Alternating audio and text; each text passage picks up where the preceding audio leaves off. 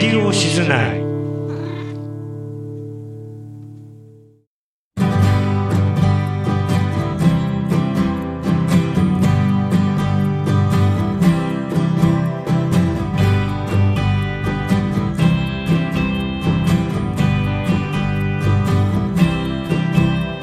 こんにちはレディオシズナイ第51号です冒頭のご挨拶を担当しますのは私移住コンシェルジュの市川とフットルースの瀬尾と 7G カフェの小笠ですよろしくお願いしますレディオシズナイは私たちの住む愛すべき新日高町シズナイやその周辺の町や人森や海動物や植物の様子からはたまた日本や世界地球や宇宙の未来まで幅広くお伝えしたいと思いますはい、はいよろしくお願いしますよろしくお願いしますははい、えー今日はですね8月19い日19日になりましたもうお盆も終わりましもう終たわっちゃいがました ねはいなんかもう秋じゃないなんかそうですうんね、そうなんかねそうですね暑い日ってあんまりななかったよねなかったよねうん今日晴れてたけどなんか爽やかっていかそうそうそうそうすごいあー気持ちよかったです、ねはそうですね瀬尾さんはどんなお盆をお過どんなごおしでしたか盆お盆やっぱり天気悪かったから、はい本当は天気良くてね海綺麗だったら、ん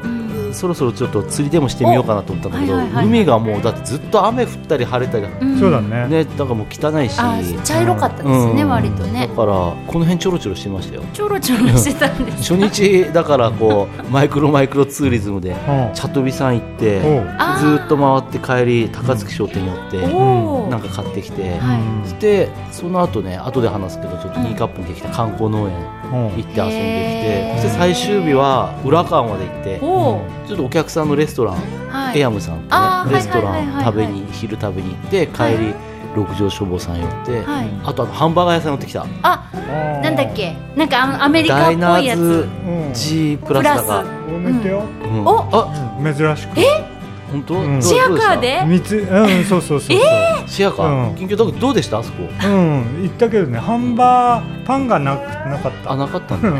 ん変な時間行ったからねいやだってへーあの最初さ三井芝牛うんセットだかってあのランチついはいランチはいご飯ついてね、はいあれが1100円なのさ、うおんでハンバーガー880円なのさ、はいはいはい割合から言ったらさ、うんはいわ高っあハンバーガーがねハンバーガー880円で、あーうんランチとサラダついたやつがさ、はいライスとサラダついたやつがさ、うん1100円さ、うんとあれと思ったっけでかいのさでかいんだろうでねハンバーガーっていうかあのなんていうのあれあれ、うん穴開いたあベーグル、んあの穴開いたやつ、うん穴開いたあベーグルあだあそうそうそうそうあーなのさうへえうんあパンがベーグルなんだそうそうそうそうそううでへテイクアウトしたのこれぐらいうんーこれぐらいって今だからもうお腹い10っセぱいンチ10うん高さが1う2ん3センチあこれるぐらいこれぐら10いセンチ以上あるんですねうんでかかったですよ美味しかっ たうんうんそしてねあのマスターが悪いんだけどコーヒー飲んじゃったんだうんうん飲んじゃったんだもう何が悪いのかわかんないけどまあいいようんじゃダそメうなすのごいすごいハワイアンコーヒーですっフごレいーバーコーヒー香りがうんあれフレーバーコーヒーなのうんうんう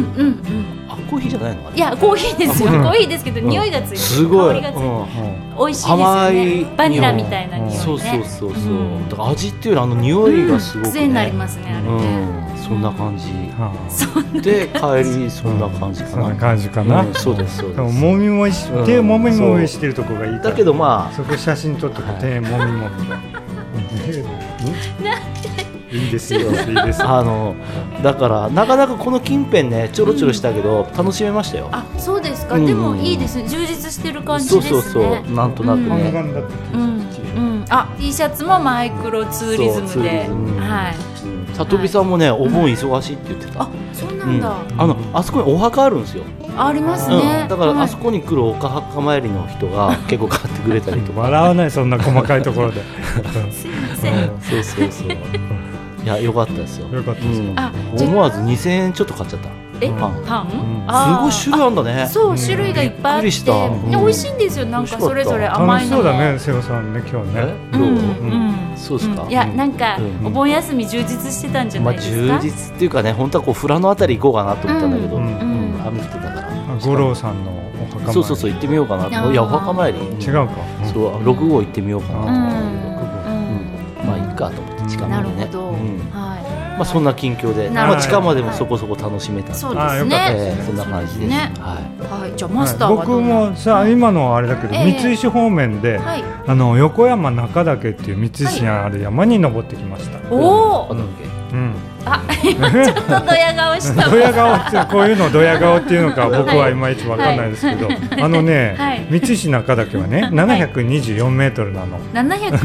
二十四メートル。その初心者向けの山なんだけど、はい僕も実は一度登ったことあるんだけど、うんその時ねスニーカーで行ってねもう確かにその時もヘロヘロだったのね。で今回ちょっと移住してきた人と、まあ、高校生とん4人ぐらいで、んビギナー4人でね、うんえーあの山だったら大丈夫だろうなと思って行ったんだけど、うんそこからね俺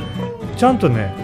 最近ランニングしてる話もしたでしょ体鍛えてたのはいはい。だから大丈夫だろうもう先導していけるだろうと思ったんだけどもう結構きつくてもう夫婦言って必死になって登っ登ってました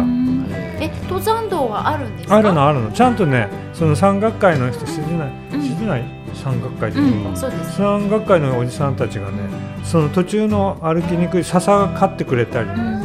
ん頂頂上も刈ってくれたりしてうんからねうんちゃんと道は俺も一回行ったことあるし間違いないなと思ってうんそれは大丈夫だった急ですんごい急なのねうんそれで雨結構多かったからさうんこう結構足場が悪かったりしてうねん大変でしたねもうでもやっぱあれでしょあんまりこう甘く見ちゃ危険なんでしょやっぱり危険っちゃ危険だねもう落ちたらどこまでも行くねあみたいなところもあるしその崖みたいな。あるあるへーでもね。山頂ではねカモメがお出迎えしてくれたりねカモメカモメがいたのへーなぜか知らんけどへねー結構飛んできますね。そうなんだへそうだねえああとねアリさんとかねうんハエさんとかねハエさんがねたくさんいるんだけどお弁当には絶対手出さないのねへーなんでなんでかは知ら ないけどえ、その頂上は結構広いスペースですかそんな広くないなんかたたん12畳ぐらいのうんあーところで実はそんなに見晴らしも良くないんだ、うんあの日高山脈はちょっと横の方行ったら見えるんだけど、うん日高山脈は頂上からはちょっと木にうん隠れて見えなかったり、さ頂上もしたらまだこう森の中的な感じいなのやそうでもないんだけあそうなどのちょっと視線よりも高い木がちょっとパパーってあるから、うんなるでもいいとこだけどほどね。へという感じのははあのーなるほどこれから登山山登りを始めようとあら瀬尾さん前に登山登るよって言ったらうん分かった行くよって言ってたでしょ、うん今日聞いたらもうじゃあちょっと俺無理かあなれ硬い気あるんだけどなんかね、ううんん、1年の間に体力に自信なくなっちゃった なんでまあそういうことで市川さん、はいどうですそうですね私はね近況というかねお新日高町で3年ぶりの花火大会がお2つあったんですよね、はいはい8月11日に静内川花火大会、うんそれから、えっと、8月14日に三井市漁港花火大会とおお2つあって、うんえっと、そちらのお手伝いにうんもうお仕事してましたあ大変だったって、はい、忙しかった、大変でした、うん、これこの後でちょっとインフォメーションでご紹介したいと思うんですが、んあーうんまあ、あの11日の花火大会はもうすごく雨の中そうです、はいあ静内の花火大会ね静内の花火大会うんは雨の中、んまあ、花火を打ち上げましてって、ね私が上げたんじゃないんですけもうど。もうちょっとで花火がスタートっていうところで、 ね、もうものすごい雨だ降っり出したんたもねですよ、うんそしてでもあれで花火は雨でも上がるんだとうんそれを皆さんに言われました雨でね「ちけらないのかい?」とかうっんてね、う んね言われましたけど全然花火師さんに言わせると全然平気みたいですうん花火あの雨は全う然、んまあ、ちょっと後でじゃああそうです、ねはいちょっとインフォメーションでそうですねはい詳しく、ははいいあの新聞の記事からご紹介したいと思います。はい、ということそれででね今日ははねい一、人おまけがいるの うん一人多いんですよ、い、つもより。はい、はい自己紹介してくださいはいはい、新日高町博物館の田中です。はいどうもご無沙汰しております。ご無沙汰しておりご無ます。沙汰です田中浩平君がね、うんえー突然やってきたんだけど、そうですね。えーそういう理由はね本当は田中浩平君の収録をね、いえー10 8月17 7日日にねの19時。 19時っていうふうにねあー予定してたのね、はいはいはいはいそしたらね間違いやがってこ いすいません。つ本当に申し訳ないであす。こねこねえなこいつ間違ってんなと思って連絡したら、うんうんうんうんあ、まあ、勘違いしてましたっつってねあちょうど家でご飯食べてて、あでまああと2日後だと思って、うん原稿そろそろ少ないとなーってあの半分ぐらいしかできてなかったなるんほで、ど。完成してないとなーと思ってたら、うんメッセージが来て、はいはいあれと思って、ううん悪い予感がしたんで。悪いよ悪感がしたらあのまあ、メッセージの履歴を見返したら、うんあ17日の19時って書いてるなと思ってすぐ電話をかけてはいはい申し訳ないですと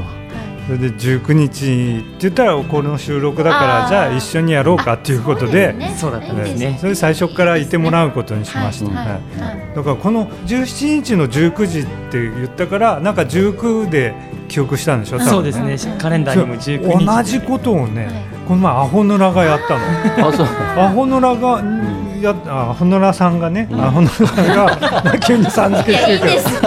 いいんですよなんか別にやつもね、二十、やつ 二十一日の19時ねっていうう、んあれしたら。19日の19時 にあーなぜかね来てねあれ今日だっけって言って俺慌ててね、はいはいあ見たらやっぱり21になってるよっつってあなぜみんな同じ間違いをする のみんかな19日に来たがるんですね。一応そしたら社ね会人なんだからみたいな思ったけどなぜかみんな同じ間違いをするそうですね。これも面白くていいかなとそ思うって、ですね。まあ、今日はそういうわけで一人そう多ですくね4人でお届けしたいと思いますいいのとで、思いますお邪ご魔しますく新鮮で、ははいい、よろしくよろしくおお願願いいししま。ますす。はい、えー、では最初のコーナはーい見ていいでしょうか、いいですよはい、ちょっとインフォメーションですはいはい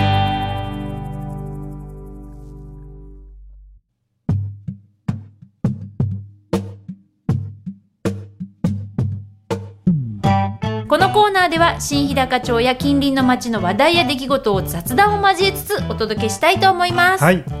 まず最初の話題は何でしょう、はい市川さんが喋りたい花火の話、ね、そう です。あの花火の話をさせてください。ははいい。えっ、とこれは、うんえっと北海道新聞8月13日の北海道新聞から、うんえっとまずはご紹介したいと思います。はい、えー、3年ぶり夜空彩る1500発、うん新日高で花火大会、うんえー、第16回新日高夏祭りが、うんえー、8月11日3年ぶりに行われ夏の夜空を彩る静内川花火大会を一目見ようと浴衣姿の町民ら約5000人が静内川右岸緑地公園に集まりました、うんうん同祭りは新型コロナウイルスの影響で過去2年間は中止、うん今年も和太鼓フェスティバルや阿波踊りは行わず、うん新日高町静内地区と三石地区で花火大会のみに規模を縮小しました、うんえー11日は、えー同公園にキッチンカーや出店が並び盆踊りも開かれました、うんえー午後7時半からは雨が降る中約1500発の花火が打ち上がり来場者からは歓声が上がりました、ということでねうんなんですよすごい勢いあの時にねの雨の中でも何やっぱりお客さんこう見て見てたのたくさん見にあ見来てていたんだらしてねもう本当にへーねっていうか、まあ、ちょっと私あの朝からずっあとーあの現場にいましたので、うんちょっとなんかこういろいろ話していいですか、いいですよまず河川敷で、ううんん、と日中は、えっと晴れてはないかな曇ってたんですよね、うんでお天気もまあもうちょそうっだよとね晴れの予報で、なんか良さげだなみたはいいな感じだはよい、でねまあまあ曇りだったんですけどでキッチンカーとか出店とか、あと結構縁日商工会が、あのあーまあ縁日をやってくれて、うんえー新金さんが射的をやったりとへか。ーでそういうこうちょっと子供が遊べるようなコーナーもありつつ、キッチンカーとか美味しいものも出しつつって感じでそれはそれで結構人がにぎわってたんですよね。でその後、えっと4時から子ども盆踊りがあって、うんでそれねさらに上流の方に、まああの、イベント出店組合さんの出店が、ビールだとかそうあビールが出てなるほどお酒も販売してっていう感じでで花火に行く向かうみたいな、うんそういう感じだったんですけど、どんどん盆踊るぐらいから雨うんが降り出雨して、してね、はいうん急に雨がわーってきて、うんでちょうど盆踊り踊ってる時に。花火の頃はもうかなりいいすごいいい勢いだったそう火よだね。なんです、それで降り出しあてすらもう本降りだとごい降り出して、でもう皆さん帰っちゃうかなと思ってたんですけど、結構ね皆さん会場にいらっしゃっへてーでも6時ぐらいからもう本降りになってき花て、火だよねドドドドドってそういうね雨で。勢いいいねねよかったそよ。うはい、で7時半から花火の打ち上げだったんですけれども、まあ、7時ぐらいに花火大会やりますよっていうふうに、うんあの放送を流しまして、うんそしたらもう「えどよめきが「えー!」みたいな「キャー!」とかう「やるな!」みたいなへー感じで、うんはい、やりましたでもう皆さん帰ってしまうかなと思ってたんですけど、うんあまりにひどい雨だったので。ん結構いらっしゃって、うんはい、それで、えっと、花火がまあ上がって、うんちょっとねあの私お客さんの方を見ちゃったんですよね、うん花火が上がって、うんで会場真っ暗になるから、うんそしたらこう花火でお客さんがこううなんつうの浮かび上がるというか、あーはいはいなるほどはんいそれがなんかわーって鈴なりになってるお客さん見たら、ちょっと涙が出てきちゃったなんか。 あーなんとなく、うんなんか、まあーこんなに見ていいてくれるんだと思って、まあ、やってよかったなとそ思っう、ちそゃうう、こよんね。な雨の中、本当ありがたいなと思って。私頑張るわみたいな 感じでね私が頑張っても何もない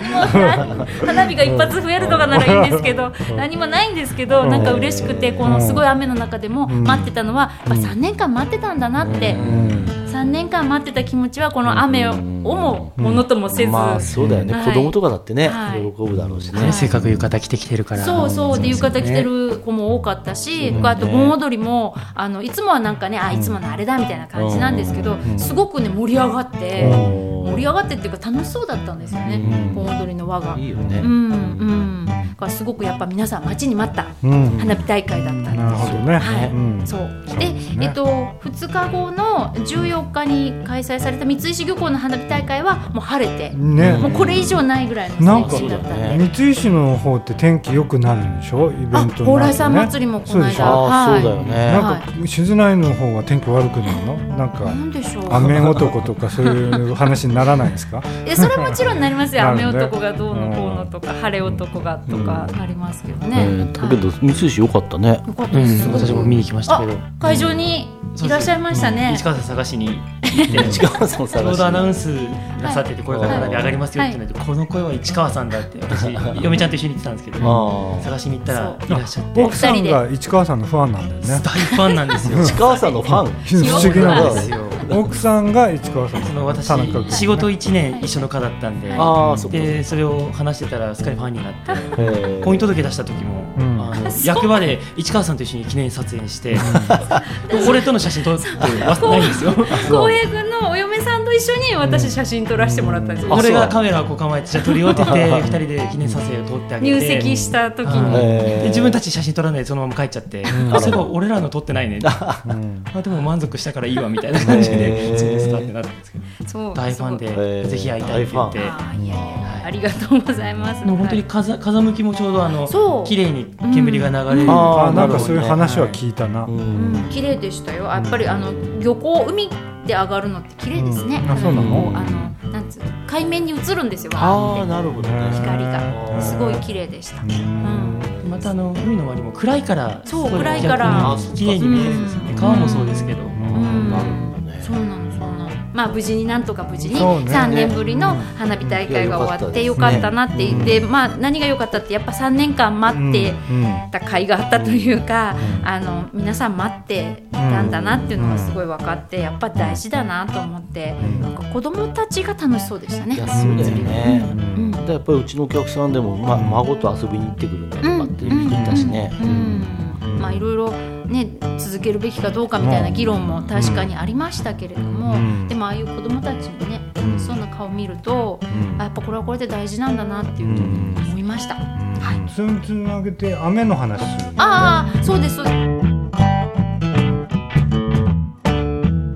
すそれでそのね花火大会の時も雨がすごかったんですけど、今年なんか雨多いそうだねす降ごっいでたしりょ晴れたりで、うんだけど平均曇って降ってるよねそう、ううんん、その言い方もよくわかんないけどまあそう だね何ね何平均曇ってるって平均曇ってでるも今日なんか天気良かったけど天気良かったけうんどまた明日あたりから下るんでしょ、うんあそうなんでなすかんでもやっぱりさ勢い的にすごくない雨がね雨の勢ういんすごいよ見ね方がいや降り方今年本当怖いぐらいね怖いね、うんすごいなんかどーっていうのが長くさ、うんいやまだこれやってたらすごいことになるよそうそう静内川はっつってねそう夕立ちみたいな降り方ですよね。氾濫しかけたのが氾濫しかけたの、えっといやあのーそれこそえっと16 16 6 8月16ですかね。火曜日そうえー火曜日ですね、うん火曜日の朝から明け方というか、まあ、夜中からだいぶ降ってて、朝からものすごい降って、そうだねお昼ぐらいまで、ん相当降りました2カップでも降り2ましたカップも午前中あっちの太陽とかねビューとかあっちで避難指示、そうですうんねできたしねそう新日高町でもあの避難指示が出まして、まあ、静内川がだいぶ水位がうん上がって、うんあのの河川敷もそれこそこの花火大会大会をやった、うんあ河川敷がもううん完全に埋まって、うんはいでちだょっってと車とか水没するぐらあそいうなねんですよ駐車場にね、うんあ そこを置いておくのがねちょっとねねうんダメでしょって俺は単純に思うけどね だから今まであそこまで水上がったことってそんなにないよねいや多少はあるでしょたままにたまにあるでしあょ生まれも育ちも静内の、 んはあるけい。どあそこまでこうガボガボでガボもちょっと前にもあのあったよねテニスコートがもうドロドロになってるってありましたよあーあありね。ましなたんか7月だっけ7月もなんか、えあえります4月なの何はい年かに一回ああいうことあるでしょやっぱありますねね。よくさ古川が溢れますとかっていうのを聞くけどうんさ、そうですね今回2回ぐらい効果はね、そうダムの放流が一応ありはしたみたいですけど。そうですね午後になって、まあ、山の方でものすごい雨が降ってたのそうだで、よねダムの方でなんか放水をしたということででそしたらもうみるみる水位が上がってしまって、うんでまあいろいろいろいろというか、はい、あと音がすごかったですよねドーン聞きましたゴーって音がそうなの川雷だのと思ったんで近すくよ。最初うん川の近くねうんあれ見に行っちゃダメな行っちゃダメなんですでもいっぱいいたみたいですねよくね東山さん。だってどうなってんのか気になるっしょや 私あの避難指示受けて、うんあのおばあちゃん連れて避難させてってあー LINE した私の同級生がいて、お母さんに LINE をしたら、うんばあちゃん灯籠流しに川に行ってるぞって、 つ中止になったらしいんですけどあちょうどあのその日だったんですよ盆ね終。わりのあそーうであちょうどなんか情報がも回ってなかったんだそうですねそれか中止にするかは川見て決めようで集まってたのか分からない うんどうしよばうあちゃんっつって灯籠流しに川行ったぞって言ってたらしくうんて、みんな流されたらどうす るんだっ危てない危ないって自分が流される本当ですよなかったですよね。危ない危ないって言ってみんな帰ってきたらしいですけど、うんあれまあ見に行っちゃダメですよっていうそこうとそうねですほそうらであす。そこのみんな歩いてるさ、あれがまあいわゆる堤防じゃないそう、うんはいだからやっぱり水害になるとこはあれがやっぱり超えちゃっあれてを超えちゃううん超えるか、あれがもう結界崩さ崩れ壊ちゃうしちゃうんだようね、ん怖いよね怖いいや水の力ってやっぱすごいですよね。すごいよねそのうんお水が引いた後、んあの行ってあの河川敷に行って、うんでアスファルトとかうんが、まあでこううん敷き詰めてありますけど、うんちょっとはこうなんていうのかなあ穴が開いてたっていうかちょっとこう、うんひびが入ってるとか、うんそういうとこアスファルトがペロンってめくれちゃってあー結構積み重なってて、そうだよね水の力でこうめくっちゃうんですよね。うんうんすごいだって結構力だな丸太みたいなね根こそぎ倒れた木とかね昨日海行ったっけこんな浮いて木るよね朝日浜あいやあっちのあの歌手の裏のところなんだけそっちのどどでかい木がさこれどっから来たのっていう木がねこ転がってたりするんだよそうそうアサリハムにも一本大木転がっててそうなんだへはいえあらーと思って結構ニカブの橋の上から見たら結構こう根こそぎきた根っこついたやつがこあう流れてたりとかねーだから静内川って結構暴れるんでしそうょですねうん何回も水害は起こってますそうねでしょ水害は多い町ですねそうなんですよねあー治水工事がまたこれここら辺の町大変なんだよね暗渠をあれしたりとかさあ結構入ってますからねね、まあでも本当にうん恐ろしいなと思い恐まろす、しいなと思いました、はい水の力はすごいし、いやだけど最近やっぱりこう警報は侮れないよね侮れないですね、うんでなんか一応避難指示が出たんですけれどもでだいぶね広範囲で避難指示が出ましたよねあうんの市街地の方えっでと静内川流域のそうだよねはそいうだよね、はい、あの時も晴れてきてたんですよねそうで空すが西の方そうそうそうそうのなものう太陽が出てちょっと夕焼けみたいになっててあーもうそうだねもう雨終わりだね夕方みたいなでね昼ぐらいにはあうん止んでたから、そうそうそうだからそのちょっと私電話で話した住民の方は全然切迫感を感じないんですよねって言って。うんなんで今避難指示みたいな感じだったんでしょうんそうなんですよね、まあ、ちょっとあの満潮海の方の満潮時間とうんちょっと重なるというか、うんその懸念があって、うんあの一応避難指示っていうことになったらしいんですけうど、んはい、まあでもね何事もなくて本当に良かったそうだねそうっねていうよかった話よかったでなんだっけアメダスじゃないやアメダスって言わない雨雲レーダー雨雲レーダーか雨雲レーダー見たら本当に山の日高山脈の模様に雨が雨雲がそうだいよねきっとねたんですようね。んうんだってあーそこのがもう全部このこっちの川に来るんだからそうですそうですすね。ねごいねそううんそうまあちょっとねあのまだまだ雨が降ったりとそうかですね不安定な気候が続くのかなと思うのそうですでねまだまだ気をつけないといけないですねや。ー雨が降ったりやんだりですねなんだそれ どういう締め だなんだよどういうあれ だまあいいかはい、では次の話題に参ります。はいえっと、うん次はですね、うえっとあ出ましたよ出ましたか出まし私も街ゼミですあ、街ゼミ、はいはいはいはい。これねもう秋風が吹くとこう街ゼミのうん季節がやって季節きがやってきましたね寂し寂しいもうあそううんいや秋ほら文化の秋とかいろいろあるじゃないですか。文化のは秋いね、えっとこちら8月6日の北海道新聞から読ませていただきます。ははいい、え広がる街ゼミ初の交流会も、ん新日高三石地区参加28事業所34講座に。うんはい、えー商店主らが各分野の専門知識や技術を教える無料の自主講座第4回まちゼミ in 新日高、えー今年は10月13日から11月13日までの開催ですね、は実行委員会が参加者を募った結果、えー今年は28事業者が多彩な34講座を開講することになりました、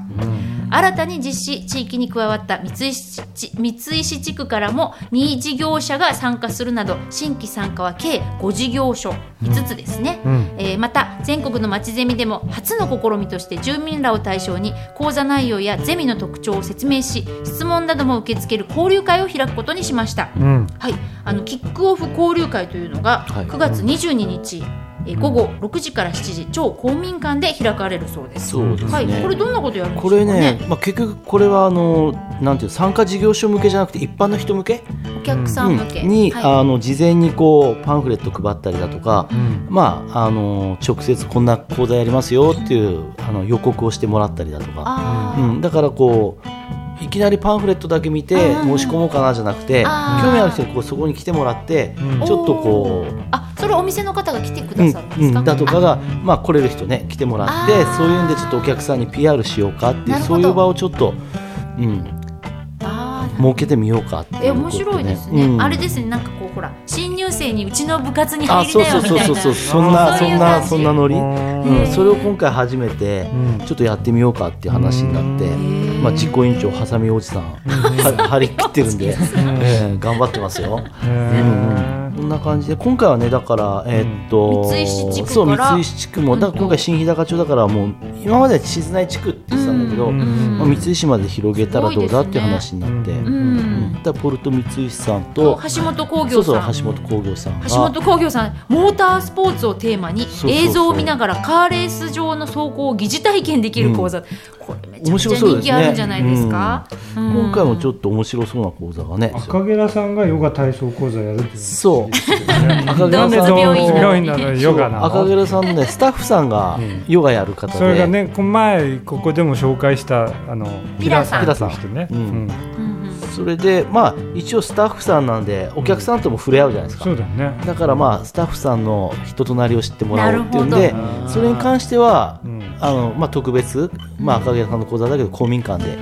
じゃあやってみましょうかっていうことでえーうんあ博物館は出ないんですか博物館出ればいいのに図書館やってますよねあ図書館図書館やってるもん、ううんちょっと言ってみようかなそうそうそう うちの館長だったらノリノリでいいのにうん本いやそう当ですよあーあの人ねまあただこうね、斉藤いろいろこ館長のねあの人ねあの、やっぱりあの事業所さんっていうのがあるので、うんあんまり街がね出しゃばっいやいてやいいんだよいいんだよ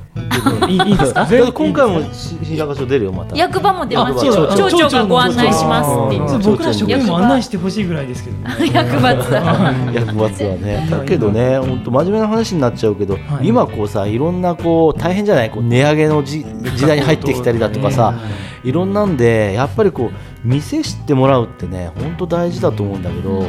なかなかそこが理解されないっていうかあね。そうなんだ、え理解されないってなそうお店屋さんに理解されないいやそんそんなのやっしてもしょうがないみたいにどうすんのみたいなのとかあーまあ、あとできないよ、まあ、できないよって言っちゃえばそれまでなんだけどうんなんか人店の人の人となりをそんなに知りたくない人が結構多いんだよねなんていうのかなあ知らせたくない人いやいやいやいや知ってもらいたくない人ああなんていうのかな消費者あー消費者でいたいっていう人ってあさーあなんかーそそのお店の人となんかね交流を特別な関係になってしまうと、んんんなんか ちょっとプレッシャーみうたいんな、そうそうそうそうみたいなうん個人商店って常にそれありますよねまあそうだね、まあ、逆に言うとね、そこのハードル外さないと今度来てもらえないっていううんハードルがあるね、そうなそんうか行きにくい誰がやってどんな人がやってんだかよくわかんなそいのためにね街で見てるねやっぱでもあのファンを作るって大事ですよね、まあそそうのそうおそう店のファンでもあるしその店員さんそうそうそうのファンみたいな、うん、そうなんですよあのカリスマ店員じゃないけれども、そうそうまあだかららそのためのもんだからねこううん販売じゃなくてね、うんうんまはあ、いそれがねちょっと来月ですけどそうですねやろうかやってみようかってキいうこッとクオフ交流会でもまずはね、うんあのここに行ってみるっていうのもいいですよそうねですねの興交味あ流る会に方ははねはい、う9んぜひ月ぜひ22日午後6時から、はいえー公民館で開かれるそうですよ。はいいえー、とお問い合わせなどは実行委員事務局うん町商工会,、商工会ですね新日高町の商工会ですね、にお電話くださいということです。ははいははいよろしくお願いい、しよまろす、しくお願いします。はいえっと、では、まちゼミの話題の次は、うんあ、ブルーベリーって書いてありますね。ブルーベリーあそうあそうそうそうそーうはいはいはい。あのーあれなんですよまだプレオープンなんですけど、本格オープンじゃないらしいんですけど、はい、うんニカプチョにねその観光農園ができて、はい、なないじゃないですかこの辺って、うんないねないうんうんでニカプキッチンの南穂田さんの若瀬君とこうんの間違ったんですがあそこ結構地場のもの置いてるじゃないですか、うんあのニカプキッチンの八百屋さんね、うんじゃあこういうなんかこう観光農園的なものないんですかとかってよく聞かれてたんだけど、うんあのブルーベリー園ができて、うんメリーベリーファームさんっていうう。うんんでまたプレオープンなんだけどインスタとかでもこう宣伝してたんでうんちょっと行ってみようかなと思って行ったらすごいですよあの、まあ、鉢植えのブルーベリーがねうん何本あんだろうすんごいとにかくあるんですようんでブルーベリーの種類だけでうんへ20種類ぐらいえあそう20種類ぐらいあって、うんあの俺さい最初話聞いてなくてさ話聞いてないんだ今大抵あ聞っいてたなっいてかいうのらね分かったんだけどこう食べたりしたら美味しいのとかさうん甘いのとかこううんあそうでもないなとかいろいろあるじゃうんないであとちゃんと下に名前書いてあってうんあ名前書いてあると思って美味しいのがあったからうんそれと同じタグ見たらやっんぱり美味しいのが見つかってああこういうふうに食べるんだこれ瀬尾さんの写そう真ですそうですになってますよ美味しそうにブルーベリーが、だからなかなかねやっぱり一気に来てもこうなってる身なくなっちゃったらはいはいちょっと入場制限して来なくなっちゃうと今度なってくからうん今度一生懸命取ってこう出荷しなきゃいけないとかあーまだなかなかその辺のそこっかう手順をちょっと探りながららしくてう、んまあ来年あたりうんあの本格オープンを目指してるらしいですけど、いこれはどっかの会社がやってんのや個人個人でニカップ町の方あのーだからね場所で行くとねサラブレッド銀座5丁目って書いてる看板のところなんですよ、うんだから優秀のあの何優秀メモリアルパークあのオグリキャップのうんはいお墓とかあるね、うんあそこだからカフェゆるりさんがあってそうカフェゆるりさんのちょっと手前っていううか、んうんそのやってる方は農家の方がやってるのいや違うみたいですよ。ほう。うん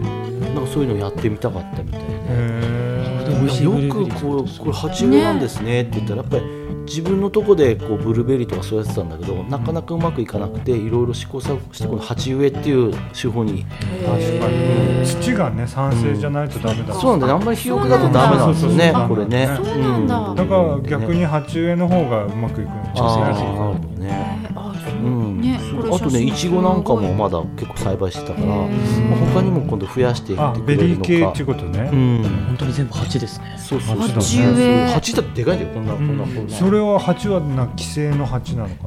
みたいだったなわあそっか、うんそれを調達するんでも結構結構な量ですよ、うん、なんかねしてねアライグマ被害もあったんだってあーこう上にネットみたいなのがそうネットまかすねけてしてどうんっから来るんだどっから来るんだってあやっぱりネットの隙間からね来てたみたいああアライグマは器用だでやっとこうなんか捕まえたみたいですようん一匹あの折り借りてね、へーまあ、だからなんかね、まあ、プレオープンとはいえねなんかそういうとこできると楽しいじゃないですか、うんそうだねなんかそういうのもっとね増えてくれたりうそうまですねくいってほしいなっていうかうんうんやっぱりね馬とか桜桜も時期限られるし、馬もやっぱ好みがあるけどねこういうんだと子供来たりしたらさ喜そうなんぶですしよねね。そう馬もね、どっちかというと割とみんなちゃんと乗馬をレッスンするところが多いから、そうじゃなくてもうただこうよしよししたいと か、うんなんかそうなん人ですね参あげたいとか、うんそういうちっちゃいお子さんなんかは、うんそういうところをね、ね、だからこれ発展するとさ、んね、芋掘り体験とかさ、んなんかいろいろねそういうのがあっても面白そうそうみたでいなすね。ね。ううんん、だからそれこそあれポルト光石さんなんかもさ、まあ、これじゃないけどあれ体験系のなんかこういうんうんいろんなことをやろうとしてるのね、うんあだからなんかそういう今までの既存のね観光資源と違ったなんかうんもうちょっと面白そうなものがねうんそうですね。できてきそうかなみたいな、うんうんはい雰囲気で楽しみにしてそうまですすね。ねなんかなんとか狩りってなんかしました？なんとか狩 りだからそのブルーベリー狩りじゃなくてリンゴ狩りとうんリンゴか狩。あリンゴ狩りぐらいかな、うん俺行ったことあるから。あー私やっぱ梨梨狩りがやっぱり、うん、んうちの周り梨園がいっぱいあってあ、実そうなん家ですかの周り。埼玉県。千葉いいえ、千葉県 です。さすがだよね惜しい惜しいですけどね惜しくもなんともない何十回も千葉って聞いてんのこの前落花生もらってたしめちゃあく千ちゃ葉ださんだもんよねあれね。そうです、そうですあそういうことなの。千葉なんですよ。ああそういうことの梨園がいっぱいあってね、やっぱ梨狩りとかに行って楽しかったですね。すごいね。やっぱりこう食べながら。食べながらではないです。あ違う梨なんでやっぱ梨あそう包丁で剥かないとなんないから。とりあえず剥いできて、でちょっとこう東屋みたいなところでこうあそう剥いて食べるみたいな感じ。 ブルーベリーちなみに食べながらあれしあいいでてす一ねパック持って帰ってくる。そうですね。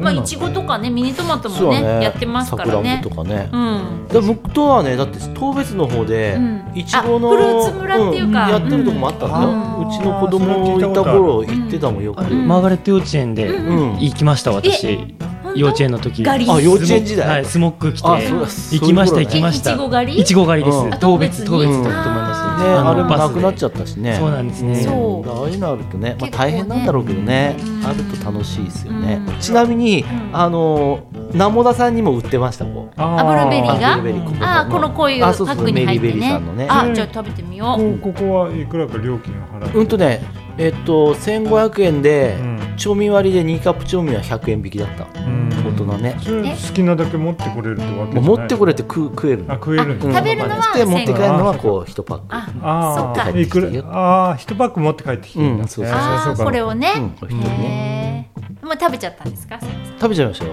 ねそのまま生で瀬尾さんねそう生でほっといたらね食べちゃうん だわもう本当びっくりするぐらいほっといたら食べちゃううんミニトマトとかそうなんだお酒飲んだらねあそうそうそう止まらなくもうなあるったらもうあっただけ食べちゃうのあポッキーやったらポッキー食っちゃうしそうでねしょあーバカみたいなあったもの食っちゃうあーでもわかります私もあのポテトチップスとか開けるとうんそこ全部食べちゃそううそう知らない怒られるんですうん怒られるんだちょっと取っとけよってそうそうそうそうそうあーあそうやめなさいってやめなさいっ てそうそうそうお父さんみたいなそ感うじで怒られるんですけどなんか食べちゃうんですよねねあるとねそうそう寂しいね はいはいまあそんなことでねはい、じゃあちょっと、まあそういで、うあの、楽しちいょっとと、ころはいあの、注目したいと思います。はいありがとうございあまりす。がとうございます次はですね、うんはい、出ました。朝の食卓。あ出ました今日はあまりネタがなかったんでそうですねうんあん、まありっさりしてますね。地域の情報はなそうかなっんたですよ。あの、はい前回が7月29日の収録だったんですが、えっとまあ3週間ぐらい経ってますけど、うんあまり何もなかっだからこれあ日れこれはね高版自体さこれはあんま新聞記者たちがね夏休みなんですよ た。そっあなるかほ、どそっか、多だ分からちょっと手薄になってたそかうな。そうそう薄々ですよねじゃあそんな薄々の中ですね。中 でそうしょうがない力の入ったこの、はい力の入った朝の食卓のあのマスターの記事が出てるので、うんえっと今回も読んでいいですか。あーすいません、はいよろしくお願いしはまいす、、えっとこちらはですね何日だろうね8月のうん12かと12日ですね、はい金曜日に出ました、はい朝の食卓からはおい伝えします。は、はいいえ見えない私たちあはいというタイトルです。はい、えー店のカウンターに座りコーヒーを注文する彼女の表情がいつもより明るかったのでそう伝えたすると嬉しそうに「除霊してもらったんです」と答えた何でも霊媒師を訪ねたところ彼女にお母さんの生き霊がついていたという除霊してもらったら不運続きが嘘のようになくなり幸運が舞い込むようになったらしい彼女はコーヒーに砂糖とミルクをたっぷり入れご機嫌で飲んだこの手の話はよく聞く除霊して良縁子宝に恵まれたさらには病気まで治ったという人もいる非科学的ではあるがそれで本人が満足しているのなら他人は口を挟みづらい人は見えないものに不安を抱く見えないのは霊だけではない電磁波や放射能遠くの町で起きた事件や事故病原菌私たちは見えないものに怯えてばかりいる私のような凡人には見えないものが見えるという人がいる彼らは見えない私に対ししばしば不安解消のための対価を要求する時には金銭時には私たちの自由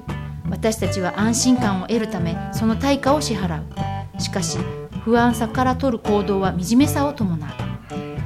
この霊媒師の話には続きがある昨年亡くなったお父さんが彼女に伝えたいことがあるからまた訪れてくるようにと言われたらしい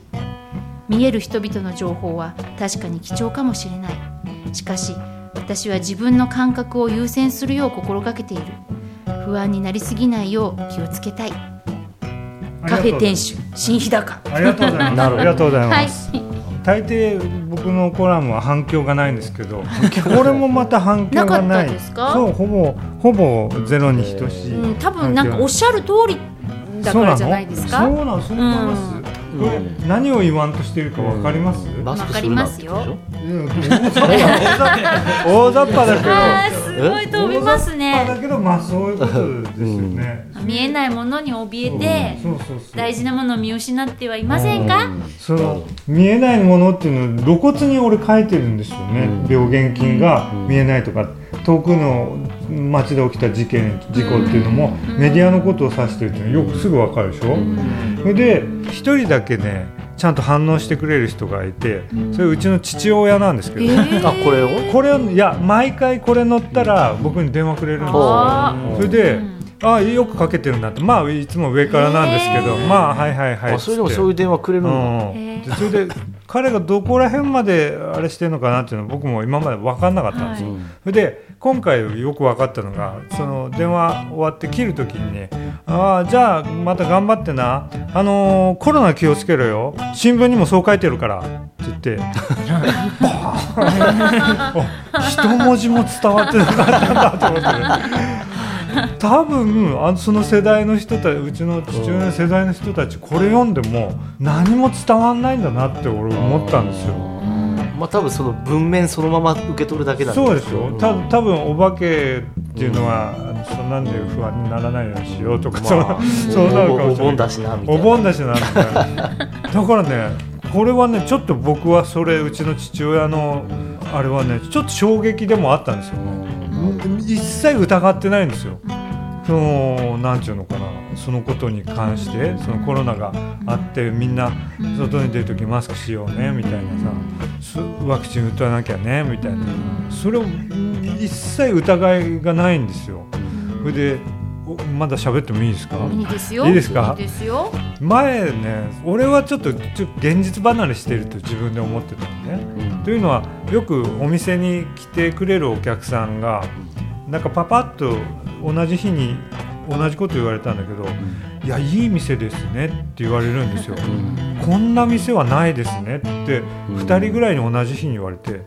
あそうかこんな店はないこんな店はないなんでないのかなって考えてたんですけど、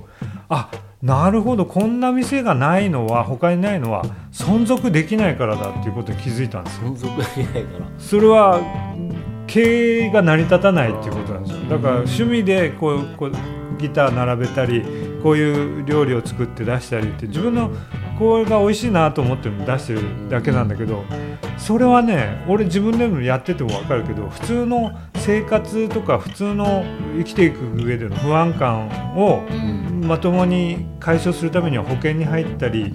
何か必要だったりっていうあれがあるでしょそれを全部俺バッサリ捨ててるんで、なるほどそうだからあなるほどみんなが現実だと思ってるけど僕は現実ではないから、んいわばメルヘンの世界の メルヘンの小笠なんで、メルヘン小笠小笠メルヘン小川さんメルヘンメルヘン小笠メルヘンよしじんしかあそなうですね なと思ってたのミドルネームミドルネームがメルヘンメルちゃんねそうそうそう と思ってたんですよ、はいでも、はい今回ねこれを書いてねちょっと痛切に感じたのはね、その同心のその担当してる記者とはそんなに話してないんだけど、ニュアンスからねあこの人たちもやっぱり引っかかんないんですよ。うんあこれは全部こっちメルヘンなんだと思ったんで、うん別に俺が現実だとは言わないけどあ新聞を読んだりメディアでこういうふうにこれがし正しいこれが幸せこれが幸福とかと思ってる人たちもなんだメルヘンじゃんと思ったみんなそういうもう幻想の世界でこれが正しいとかいうふうに言ってるんじゃないかなってこれを書いてね、その無反響ながらうんちょっと思ったことです。うんはなんかでも最近やっぱり如実にっていうか前からそうだったんだけどやっぱはっきり分かるようになったのは、い。うんなんかもうほんと一人一人それぞれのタイムラインを生きてるんだなっていうか、うんタイムラインっていうかなんかワールドっていうか、うんなんか同じ場所に生きてるつもりだったんだけど、うん実はみんなそれぞれのうん自分のまあ脳内で作っているワールドの中にそれぞれ生きていてそれぞれ、うん、とのタイムラインを持った人たちがたまたまそこに今ここで4人いるとかそういう居合わせてるっていうだけでう同んじ現実を共有してるわけじゃない。まうあ、ん少し被ってるところもあるけどうん共有してる部分もあるし、んしてない部分もあるしでもそれだとちょっとね、ちょっとなんか違うと思うのはやっぱりちゃんとつながりがあるんだよね、うん関係して影響し合ってるんだあよあね、はいはい、そこが多分重要なとこなはずなんですよ、だからこの人たちはそういう同じ世界を生きてるっていう幻想を共有するために新聞とかメディアとうんうんそうかですね、うんにテレビとかよん寄り添ってるっていうか、うんそう感じました、うんはうんいやでもなんはかすごいタイム、うちの主人もこれを面白く読んでたみたいで、うんなんからしいマスターらしいねって言 ってただあとね実はタイムリーで今ねいろんななんかあー統はいはい一はい教会の話とか、言われたそういうのもね今タイムリー政治の世界ではタイムリーだから、そういう意味でもすごいタイムリーで、まあなんかな感じがしてあ。はあい俺最初ねその全く統一教会のことはいあれしないで普通に書いたら直せって言われたんだよねなんか彼女に対して冷たいって俺が言われたのなんか俺が書いたのがね最初あまあ頑張ってほしいみたいなねうん例えばそこで次そのお金を払うとしてもそれは別に彼女の選択なんだから別にそれはあ彼女がそれをそういう経験をしてどう生かすかっていうことだからまあ頑張ってほしいみたいなの書いたらねあちょこれちょっと冷たいですね冷たいですあ、あそうなんだ。ういやだって別に俺冷たいと思われてもいいよって言ったらうんねいやいやお店やってるからあの変な人がねうんこう来てあれさ妨害されても困るからもえーうちょっとニュアンスを変えろって言われてねなんか変えあーそういう結の構がああるんだそういうあれがあるんですね指導があるんですね権益がたそういうそういうそういうところに関してだけでねへなんかそこで統一教会かどうかわかんないけどそういう宗教入ってお金大抵宗教入るとお金を預けなさいっていう宗教が多いでしょでもその人が預けたいんだったら別にいいじゃんと思うようねんそれどうしようもないよね、まあどうしようもないよね。家族がまあ家族が他人の金ん家族他の家族の金を預けるんだったら問題だけどさ、うん別に自分の金なんだったらそれでお金をあれすることによってあれするんだったらねあれでしょやあれするんだったらあれが多いあれが多いですね、はいよろしいですはかい浩平さんは何か一言いいですかあいや、うん、なんかすごい考えて普段生きてるんだなっ ていういやあの何それこそつながりますけど何も疑わないでやっぱりうん生きてる人っていうのうんが後的に多いと思うんですねあの深い話になりますけどどっちが悪いとは言わないですけど資本主義か社会主義かとか、んお金をより多く稼ぐのが幸せなのか、うん大事な人とお金がなくてもいるのが幸せなのかとかっていうのを考えないでとにかくお金を稼ぐためにうんいい仕事に就きたいとか、うんあと自分で検証したわけじゃないけど科学的に証明されてるって聞いたからそれが正しいってコロナもそうですよね感染症とかもそうですけどでも自分で実験をしたわけじゃないのにっていううんのそういうのを疑わずにうんこうだからっていうのを信じすぎてる人はやっぱりいるのねでそこは一度立ち止まってうんやっぱ考えたりしないとなっていうの宗教もそうですけどね、うん聖書に書いてるのがどこまでを自分の中のルールとして持ってくるとかうんそれはすごい普段から考えないとこういうこと書けないだろうなって思ってはすごいなって思い普ます段本当からにそういえばそういうことばっかり考えてる ねうバカみたい にねんうんいやでも大事ですよやっぱりうだから結構疲れちゃいますよねんうんそうなかんか楽だなんか誰かの言う通りうにん宗教とあかそうもそうだけどしてたら楽だもんなんだそようまあねそうだよね。うん人の言う通りとか新聞に書いてあったからとかうんテレビで言ってたからって言ったらうんすごい楽んでも自分でそれらをいろんな情報を集めて自分で考えうんて自分なりにこうこうかなとかってうん考えるのってすごいうん結構苦労するっていうかはねい大やっ変ぱり本当はそこが大事なんだよそううんそうそこが一番楽しいと思うけどね、まあまあ、俺はね私もそう思うんですけど、こんわはっきり言ってねこの世界ほど面白いとこな いようんだそうなんからねですね俺そう思い始めてから小説とか映画一切読まなくなったね、んそういうの面白い面本当に白いあいやちょっとこれだけ言わして、はいあ のいやその面白いってうん疲れるって話でいつも思うのは、うんそのほら、うん、とマクロビオティックを私はあははあ昔めっちゃ勉強してて、はいはいはいはいで陰陽じゃないですか、うんで陰と陽があって、んでもあれは中陽を目指す学問はいはいはいなんですよ。はいはいうん中央でも中央ってとどまらないんですよだかあらあバランスなんでやじろべえああはいはいの真ん中なんでうんいつもこうやってうんいろいろこうバランスをとってなきゃいけないうんってことはうんあんまり落ち着かないんですよだあかあら楽できないんですよああそうやったらい陰でも陽でもガーっていっちゃえああそうばだねもうシーソーみたいにもうガそこに染まっちゃえーっばてねなっうてんそっちの方が楽なんですうよん激しいけどそうね海の上にこうやってこうなんか浮いてて島がそこをピョンピョンピョンピョンっていくうんなんかあるじゃないですか「サスケみたいはないはないんはかいはいあれだなって思うのいつもなんか、うんああやって、ん人生ああやってああだか らって止るま感じ止ま止まったらダメだそう水に落ちていく止まれないの、うんでもう次あ次の石次の石次うんの石って言ってピョンピョンやってうんバランス取りながら、うんええって言って一そうい生うことですよね懸命やってるのが、うんなんかあ生きるってこういうことなのかなとかそう思っでたりしますすね。まさにそういうことですね、はい、本当にそそうんなふうに思う思って本当ね にだから過去も未来もそれはもうわ俺もそうなんだけど昔のこと振り返れないでしょあもうそんな余裕ないもん、ねだからめそれで次のとこがどうなるか、うん次に俺がどういうステップを踏むのかっていうところが一番大事なんそうでですすよね。ね、うんどう思います、すこさんまあそうだねだからってあんまりこうなんちゅうのガツガツしないっていうかガさツガツね。なんていうのあのそうですうね、んだからさっきマスター言ってたようにこうやっぱり資質だってさやっぱりこう常識にとらわれないでこうカットしてうんったらもっと別な生き方があったりだとかね、本当うにん、だからこの間ちょっと読んだ本だけどなんだっけまあ一つの収入、まあ、さっきもあったように一つの収入で食えなくたって昔はだからこう農家の人は暇な時には別な仕事やったりとか、うんそれそはうですね今にすると出稼ぎとかっていうと、ま、なんかこう暗いイメージになるけど、その本ではさ結局いろんなことを組み合わせて自分のはい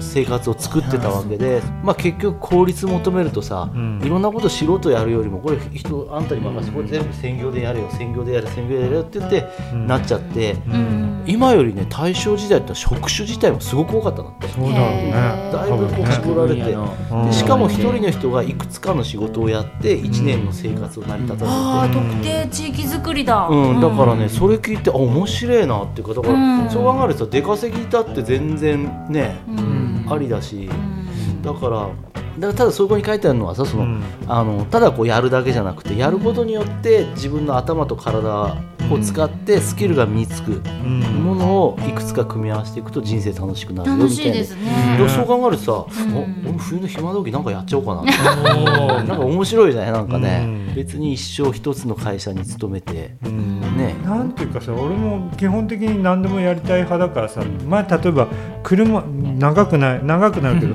車を修理してたんだああそそうれだよね誰かに「車って自分で修理していいの?」って言われたのあでおそらくねた多くの人はまあ車の場合命に関わるっていうのはあるから、うん人に任せ自分じゃなく自分がやるよりもこの他人が作業した方が確実だっていう、ーうんそういうことでお金を払ってやってもらうと思うんだけど、多分その考えなんていうのかな自分が何でもできるというか自分の命を守るものだからこそ自分でやるっていうなるかほどだねから本当はもともと車ってさ自主点検して自分でそうだねあれしてやるもんなんでしょ、それをねだって人に任任せてそうだよね12ヶ月点検だから結局本来身につけなきゃいけない技術を全部お金払うからうんやってそうなんだよねやってやってにしてどんどん能力下がっちゃってるっていうかね。そうかだから多分自己肯定感って言ったら変だけど、自分がうん自分の人生を生きるっていうか自分の人生の責任を負うっていうふうに考えるとさ、大抵のことはできるはずなんだそうそうやるべきなのね。まあ同じ人間がやってるわけですからね,、ねその子供が進学するときにそれで食っていけるのかとか、うんそういうところあそうがだやっぱり一番になりがちそうそうでそうすそう親としては分かるんですけど、うんでも、まあ、確かにそうだけど、うんなんかそれもこううん今ある世の中の先入観というかうん固定概念というかこれあの、うんね、哲学だとあの読者とかっていうんですけど、ん固定概念とか、ん社会一般通念みたいなものに、とらわれてるんじゃないっていうところで。でも多分ねそれ変わるはず、ん変わっ時代とてい一緒くにと思うんだよね、今若い子たちは結構そうですよね、だからお金をたくさん稼ぎたいっていう人がめちゃめちゃ少ないそうかもしれない、うん別に生きていければ食べていければよくってそれよりもやっぱいろんな体験したいとか、うん自分の好きなことしたいとうか、んこういう暮らしがしたいとか、なんか全然なんかそういう感じなんて言うんだそうろなう。んだよねだから、消費にさ煽られるからこうお金足りなくなるけどさ、うんそこから離れちゃうとそんなにお金使わないっていう世界ってあるんじゃないけどね、うん、だからやっぱりねいやーそんな物欲なかったりミニマリストになったり経済困るって言われても別にねうん別に困らないよっていうか困ってんの今までの常識で来てる人そはう困るやつだねよそういう理屈になってるからね、うん常に、まあ、不安感なりまあ煽ってこうねなんなり煽ってお金を使わせるっていうのはねそうそうそうそういうの不安感に通じます見ねえないですねはいやいっいとぱこりろに繋がりましはいここへつながりますよやっぱそういう不安う感んにまあ何かうね、たん見えなういん私たちそうそうそうそうそう そうずいぶん長いことぐるぐるぐる 引っぐ張るりしてもまらしったたけれよども ねう。んいやいや、いや、いい話。いい話ですだねと思いますよ発見しましたはい、はいはい、ありがとうございます。いやこちらこそありがとうごいざいます、はいます。えー、以上でよろしい以ですか。上でいいですね、はい何があったか何をやってたのか思い出すのに苦労してるけどはい以い上いですか。ははいい、以上、静内ちょっとインフォメーションでした。でしたありがとうございます、はいお願いしますはい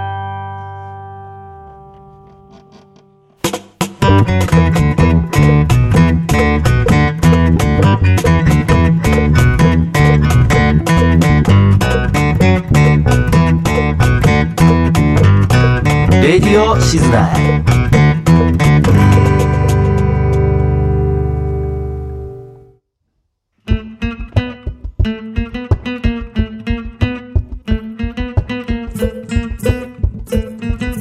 突撃どこでもとははい、それでは、レディオ静内第51号、お次は。突撃、どこでもドア。はいあら、今回は 誰が突撃、はいどこに突撃した僕ですはい、い瀬尾さんが、はい、どちらへ。浦川の六条処方さん、はいはい、ええうんはい。あのさっき言ったこう浦川行って、うんついでにこう営業カレンダー見たら、はいたまたまやってたんで、はあいやってると思ってああーやっと来れたと思って。ええー、あ、どこにあるんですか。うんとあれ。ね、あの分かりやすいですよ、あのー、だから浦川の観光協会かな、角にあるんだよね、はいはいあそこからピュッとは横道入ったら、ピュッと山の方に山の方に。あそうそうそう、そしたら突き当たりにこう、あのスーパーハウスみたいなのがあって、すごい山奥かと思ってたそうら前は桜井さんの自宅、んうんうん桜井さんご夫婦の自宅だったんですけど、今は今、武藤さんっていう方、まへーあ、だから初代の武藤さんがはい始めたから、その奥さんが今、そうですやよってるよねね、えっうとん、武藤あかりさんあかりさん、うんうんうんえー瀬尾さんがインタビューしてきたそとう、そうです。はいじゃあ聞いてみますかちょっと、うんその武藤あかりさんのインタビューねはいはいはい、はいえーっとこんにちは。えーっと今日は浦川の六条書房さんに来ました。えーっとこんにちは。こんにちは、ありがとうございます。いえいえ 隣町から。えーっとちなみにあれですかここは確かもう三代三代目っていうかはい、戻ってきたっていうか。そうで す。三一応三代目で、えーえ一代目が、えー当時地域おこし協力隊だった、まあ今私の夫なんですけど、武藤さん。武藤が立ち上げえて、その後、えー、と関東からの移住者の、ーえーえー桜井圭さんっていうあーはいはいはい桜井さんね女。性えのー方が引き継えいーでこの、時は自宅でやってたんですよね確かね。そうですね。自宅リビングを週一回えー開放する形でやってましたで去年から私があこちらで。はいちなみに今営業って何、はい何曜日とかあるんですか。今ですねえっ、と多い曜日が、ええーー木金土あ木金土やってるんですか。金土がメインでええ不定期営業ですね、えじゃあ前よりはちょっとはい日数営業日数増えたっていうか、そうですえね、え週3はできるだけやるようにしてあまあええここはやっぱりあれなんですかななんで始めたっていうかすえっ、六条処と方自体そうですねなんで うんと私もともとえー20代の時にですね自主制作で映画を撮ったりとかあそうなんですかミュージックビデオ作ったりとかしてたんですえよ、どちらの方でです札か幌で、ええまあ、働きながらええあの働きながら売れないバンドマンみたいなそういう感じであ働きながらそういう自主自主制作でへプライベートで映画を作ってたんですけあそうなんどですかそういうのがあって、えー、と結婚を機に U ターンで浦川に戻って、ええホテルでね勤めさせてもらったりとか、はいい、ろいろしてたんですけど、えー出産後に、ええあの復帰した時に、えフルタイムで働くのあのどっかに勤めてフルタイムっていうのがちょっとえあ難しいなっていうふうに思ったのと、あとそのこの先これまでやってきたそういう映像とか映画の制作みたいなのを本当にこの先やるかなっていうのをーえカメムシえカがメムシあーいいですね考えた時に、えっえとちょっと一回立ち止まってその制作する側っていうよりはその文化を、えー伝える側え売る側あーえっえていう風でもいいのかなっていうかそんな風に思って、えその時その身近に六条処房が引き継げる状態でえあああなっるほど、ね、たんですよ、2代目の方はあのずーっとは自分たちでやれないから、ええ誰か継いでほしいって言ってたんであーえあじゃあやろうかなっていうあそういうきっかけに流れで、はい、えもともとあれですよねご主人の武藤さんが始めたっていうかそうですね その時の経緯っていうのはこその時はですね単純に浦川に本屋がその時なくって、う、えで、えー本屋あった方がいいっていうことと、ええあのこの、えー、くすみ書房さんはいですねくすみ書房さんっていう、えはいはいえっ、との、えー、くすみ書房さんがちょうどその時に、ええー、とくすみ書房がちょっと存続が難しいなっていう時え、でええー、とクラウドファンディングでいろんなものをああーのやってたんですえはよいね。はいはいそれの中のリターンの一つに、ええっと10万円で、えっと久住さん自身がええどこでもその場に行って講演会をしてくれますよみたいなあーリターンがあったんです。はいはいはいそれを使ってええ浦川で本屋ってできると思いますかっていう講演会をええ企画してええでこういうふうにやればできるんじゃないかっていうアイディアをもらったり、ええあの入荷のお手伝いをしてもらったりして、立ち上げたっていうのが最初ですね。あそうなんですか。はい、その時に、えー、と町内外の100人くらいの方からえ大体一口5,000円から1万円くらいのえ、ええ、えー、と寄付を募って最初の入荷資金にあここの六条消防さんの。そうですあの、ええ7年前くらいの時っええ、ていうふうに立ち上げてましたあ最初そういう経緯だったんですね。はいええ。そうですねだけどやっぱ本屋さんやってるとどうですか大変やっぱり大変っていうか、そうですね楽しいですけど、え利益が全然え出ないんでですよね はいそうなんですよねやっぱりこう定期的に入れ替えしながらそうですね、ええ月大体50冊くらいは新しく入れるようにしてええあそうなんて、ですかええでそのくらいはやっぱり売れるんですけあど、え多少売れ入れ替えたりえ、ええーと本が変わってなくても変わったように見えるように並べ替ええたりしなそうがでらすあ、ねの他のお仕事もねそうでしょうけど、えやってて利益がちょっとやっぱり難しいので、えー、と6月くらいからですね、ええ動画配信を始めまして。あそうなんですか、そっちの方で少し利益を出していけたら、ど動画配信ではい、ああのおすすめの本とか、おすすめの本だったりとか、えあと,、えっと本と関係ないけどあのこの浦河とか日高地域とか北海道自体のローカルのお話みたいなえのあをそうなしんですか、てええ視聴者の方がですね南はなんか鹿児島とか,、へとか関西とか東京とか道内の人とかいろんな人が見てくれてるんですけえど。それは何あなんかあれ1600円だか1800円だかで購読そうですそうです月額だとえ1600円えへえかなの購読と単発の動画だったら23時間でこう300円みたいなそあのー有料の動画配信だけをやってる集めてるプラットフォームえにえチャンネルを持たせてもらってて、あーあそしたら YouTube とかそういうんじゃなくて、はい、そういう有料のサイトでへ有料じゃないとそう見れないっていう仕組みでえ。あそうなんですかこうイメージとしては、ええあの例えばこういうお店を存続するのにクラウドファンディングもう一回やるとかも考えたんですけど、えこう一回やったら忘れちゃうっていうか、ええなかなか継続しあないんで、ーはいはそれよりはそのそういうどっかの北海道の田舎でそうやって本屋やってる人がいえあのの継続的な少額の支援みたいにえ思って応援してくれたりとえか、あと単にこう北海道のローカル事情に興味あるっていう人が動画あ見てそくしれてたりたらそれで本が売れるっていうんじゃなくてその購読、まはあ、い購読料っていうか、はいはへいえっていうので,で、え結構その見ている人が東京からここまで訪ねてきてくれたりあとかそうなんですかへ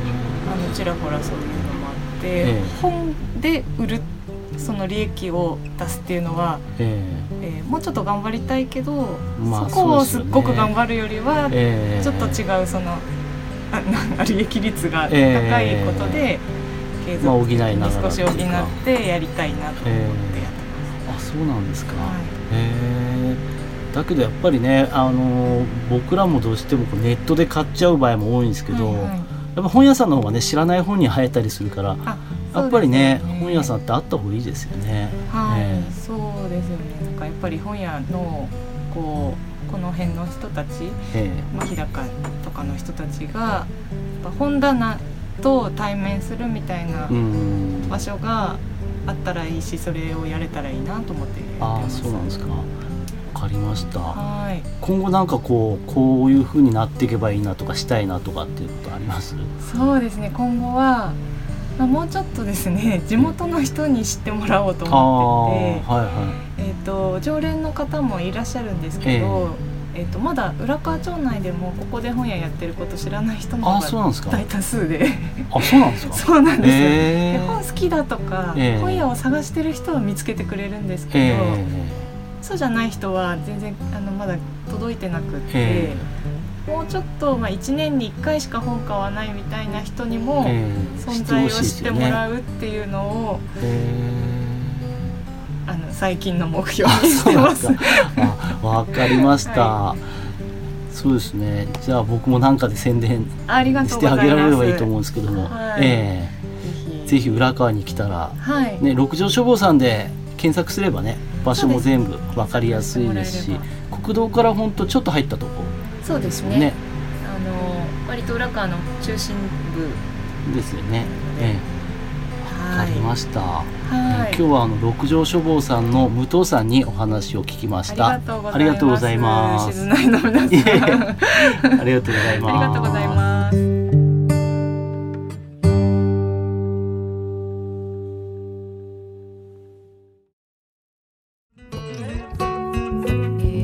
瀬尾さんは漫画買ってきたの漫画いやいろいろ買おうかなと思ったんだけど、うん漫画があのその「地」って、うんね、最近なんかすごく話題のあって地なんってかカタカナの読み地たいんはいこ地にこれが丸すごい地に丸これがすごいこの漫画がすごいごいみたいなだから対象だったはいうんね結構本あるのね写真撮ってきたあ取ってきた取ってきあた後で送って、うんそれで何たくさん結構あるのうんとねなんていうのあのスーパーハウススっていうーのパーハウスあん中にいろいろ買うものがあって、ううんんまあ、そこそこ本棚があってそこそにう入ってそうですね、うんへえやっぱりその武藤さんがセレクトして面白そまうあなんですよなあとやっぱりリクエストがあって入れたりだとか雑誌とかそうもあっいうのてるいや雑誌はなかったですね雑誌はあんまないんだへだえから新書だとかうん小説とか、んうんいろんな前桜井さんがやってる時はあの出てたよねなんだっけプレイヤーズとかああそうですねそうだねでやっぱり桜井さんも言ってたけど、んやっぱりあの人方もやっぱり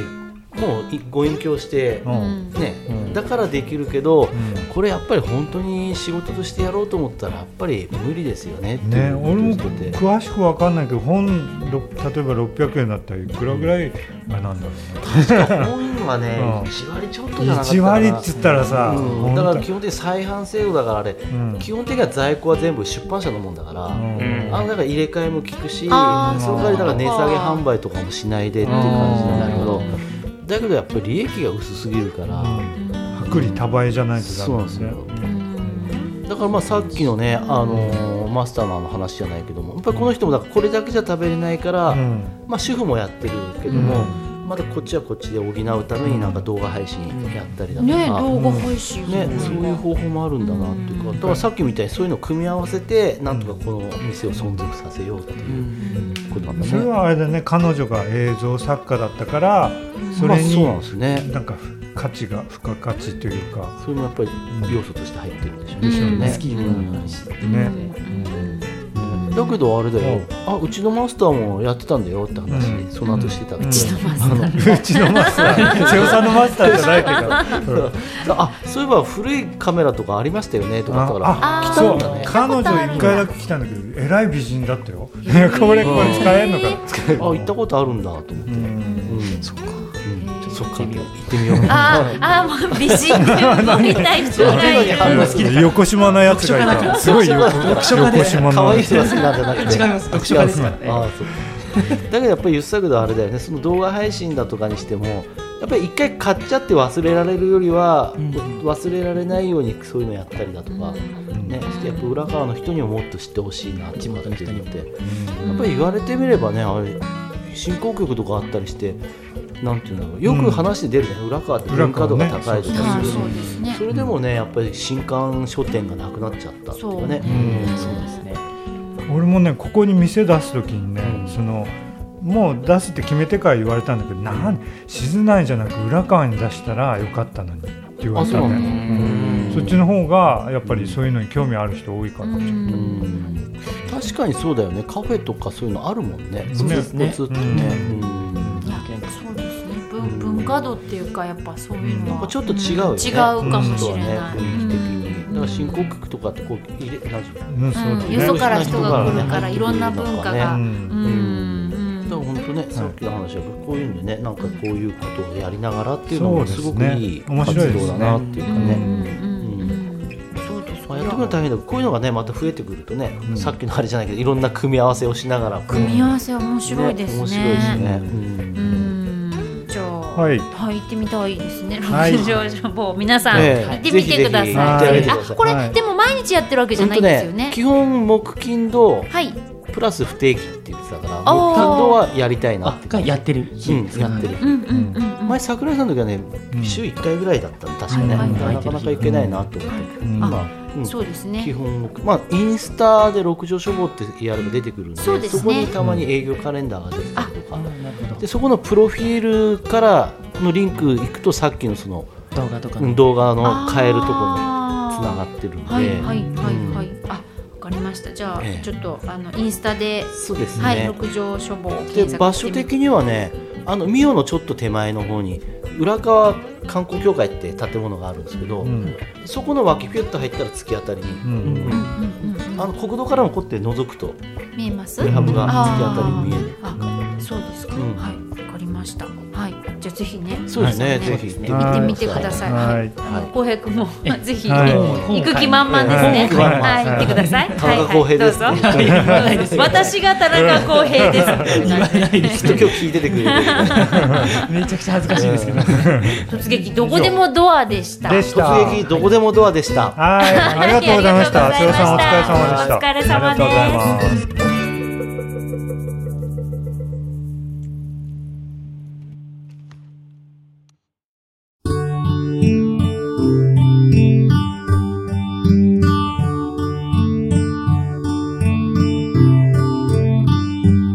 レディオシズナイ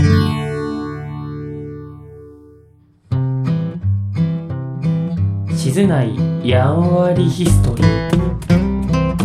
はい、はいえーそれではレディオ静内第51号、はおい次はお静内やんわりヒ来スたトリおー。来た田中康平さんの出番ですよ。お待たせいたしました。失礼しました。はご無沙汰でございまますすはいいえー、静内やんわりヒストリー、うんこの番組は静内やちょそっのと待ってちょこれこれは私じゃないですよねこれは公平に思わ そうせるですよねはいよろしくお願いしおます願いしますおは願いいします。えー静内やんわりヒストリーこの番組は静内やその周辺地域の壮大な歴史をやんわりと捉えてみようという番組でございます、はい担当するのは新日高町博物館の田中です、はいよろしくお願いしますよろくお願いしますはいはいえー今回ですね、はあいのだいぶ久しぶりでして、はいあのどこの話をしたかも覚えてなかったりするんですけど、そうねはい前だったのいついつだっけ、えっ、と桜祭りのあ会場でお話しさせてもらっあたのーそうだがね最後ですうんね。あおそ前っなんだかっけ結婚とかいろいろあって忙しい。そうですそうです。あとあいろいろあったね いろいろあってまあ体体体調崩しただけなんですけど私もあそうなのえそうですへーそうですね、最後がうん桜祭りで,、桜祭りででねその前にこう各自治会といいますかあの住所の山手町だとか、うんうんあとどこだったかなやったのが、最後豊畑あたりまそうでやでっすたんねじゃない春立ちとかこう飛び飛びでやってうんであちょっとその続きでうんまた地区でやって今み日ようかなはってとこどろで、こやるんでしたっけ今回は田原田原といねう地区ですねうんあの桜祭りの会場のところで話したのとちょっと続いてといいますか、うんもうちょっと深く掘り下げて、うんあの田原っていう住所の場所をちょっと説明しようと思います。よろしくお願いします。お願いしますはい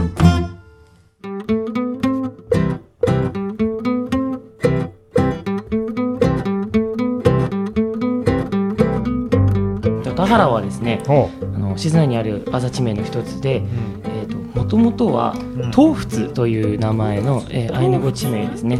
漢字はあの遠いっていう漢字に、あーはい仏だとか、おー古い字の仏ですねへで東仏とうんただこれは当て字なので、うんあのアイヌ語地名なのでーうん字が変わったりするんですけどうも、んこれが東仏という場所で昭和8年うん18年これ1933年のん地盤改正といううんことをうちの町でやった時にうん田原という名前になりました昭和8年ですねう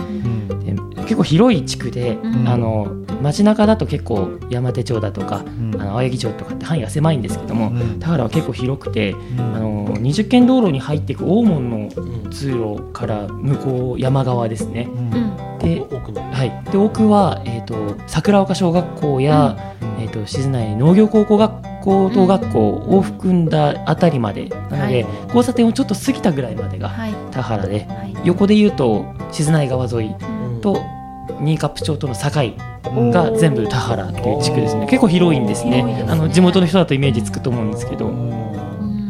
なんで施設としては20軒道路の一部だとかあとは桜丘小学校静内農業高校龍雲閣は野屋になるのえっ、野と屋なのみそのですねあみそのなんだ、はいあそっかそっかあのああそっかあの桜ヶ丘小学校よりも奥はだかいらそうですねちょっとだけ含まれるんですけど桜丘小と農校はギリギリ田原でそれより向こうはみそのっていうふうになりますねみそのもすごい広いんですけど田原も結構広い地区ですね、はい、他にもあの大前ホースパークっていうあの入り口桜並木の入り口にある公園だとかあとは大風園ですね静内大風園とか JA 静内の資材センターとかそういった施設がありますねで広いので自治会さんも複数に分かれていて田原っていう普通の自治会さんと田原桔梗田原新和うん田原高台とかうんその他にもあの牧場経営者さんのあの従業員さんですね経営者さんだとか従業員さんで自治会を組んでるっていうところもあります。次に地形の話になるんですけども、いそれこそ冒頭であのか水の力ってすごいねっていう話をしたんですけども、あの田原はですね、えー、と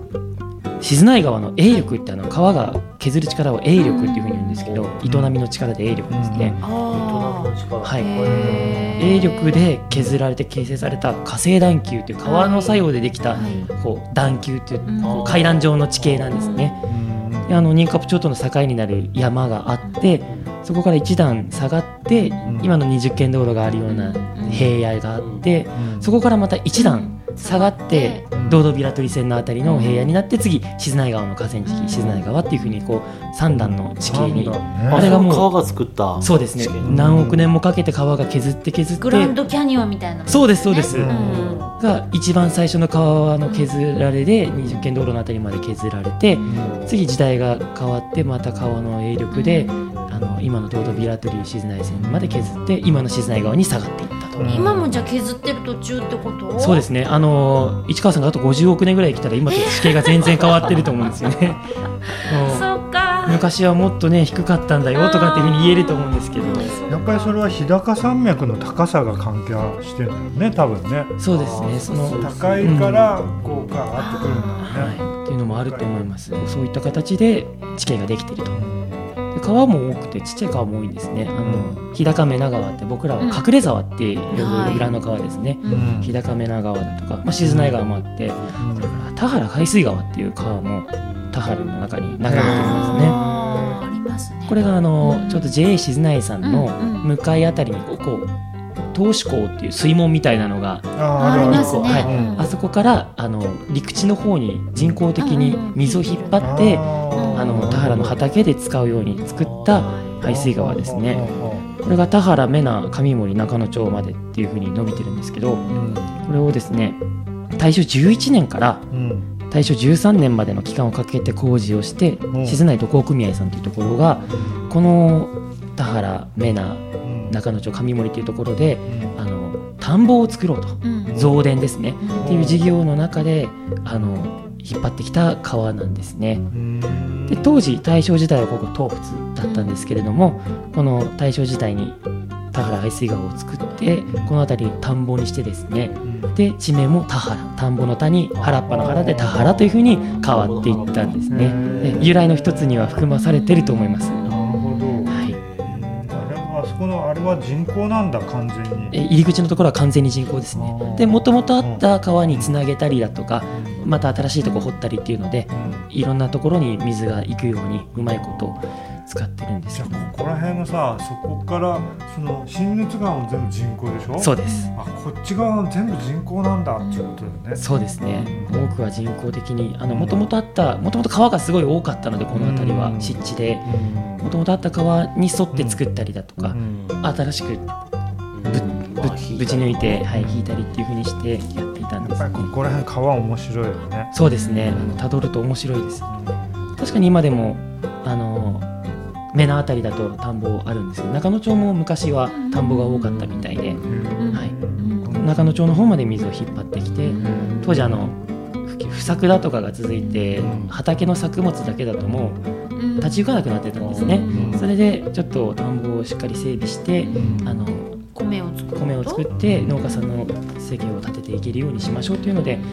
渡航組合さんという人たちが事業を立ち上げ辺てりの気候でもできたんだそうみたいですね、はい、ただまあなかなか難しかったみたいですけどまあそう米です作ねり、はい、紆余曲折あってこういったものを作っていったということですねはいここからはちょっと歴史的な話にはい入りたいと思います、はでは古代から中世にかけての田原東仏の地区についてですね、まず古代ってまあ縄文時代だとか、そういう時代なんですけどもこの田原はですね縄文時代の遺跡がとても多くてですねあの遺跡の遺物ですねあのもうたくさん出てます、はい、で今のところ周知の埋蔵文化財宝蔵地っていうものを、まあ、市町村教育委員会で公表してるんですけどもが13箇所ですね田原の中にありまして、えー、と読み上げていくと名前だけいくと田原1遺跡からうん田原10遺跡までの10件ですね、それから田原小学校校庭遺跡田原深城遺跡深城の話もちょっと後でするんですけども、あとですね、えー、と美園中学校遺跡っていうのはあるんですね美園中学校っていうのは今の桜岡小学校ですね、はい、あそこが元美園中学校であそこも遺跡になっていると田原小学校ってどこだったの田原小学校は今の静内欧風園があった場所ですねあーそうなんだはい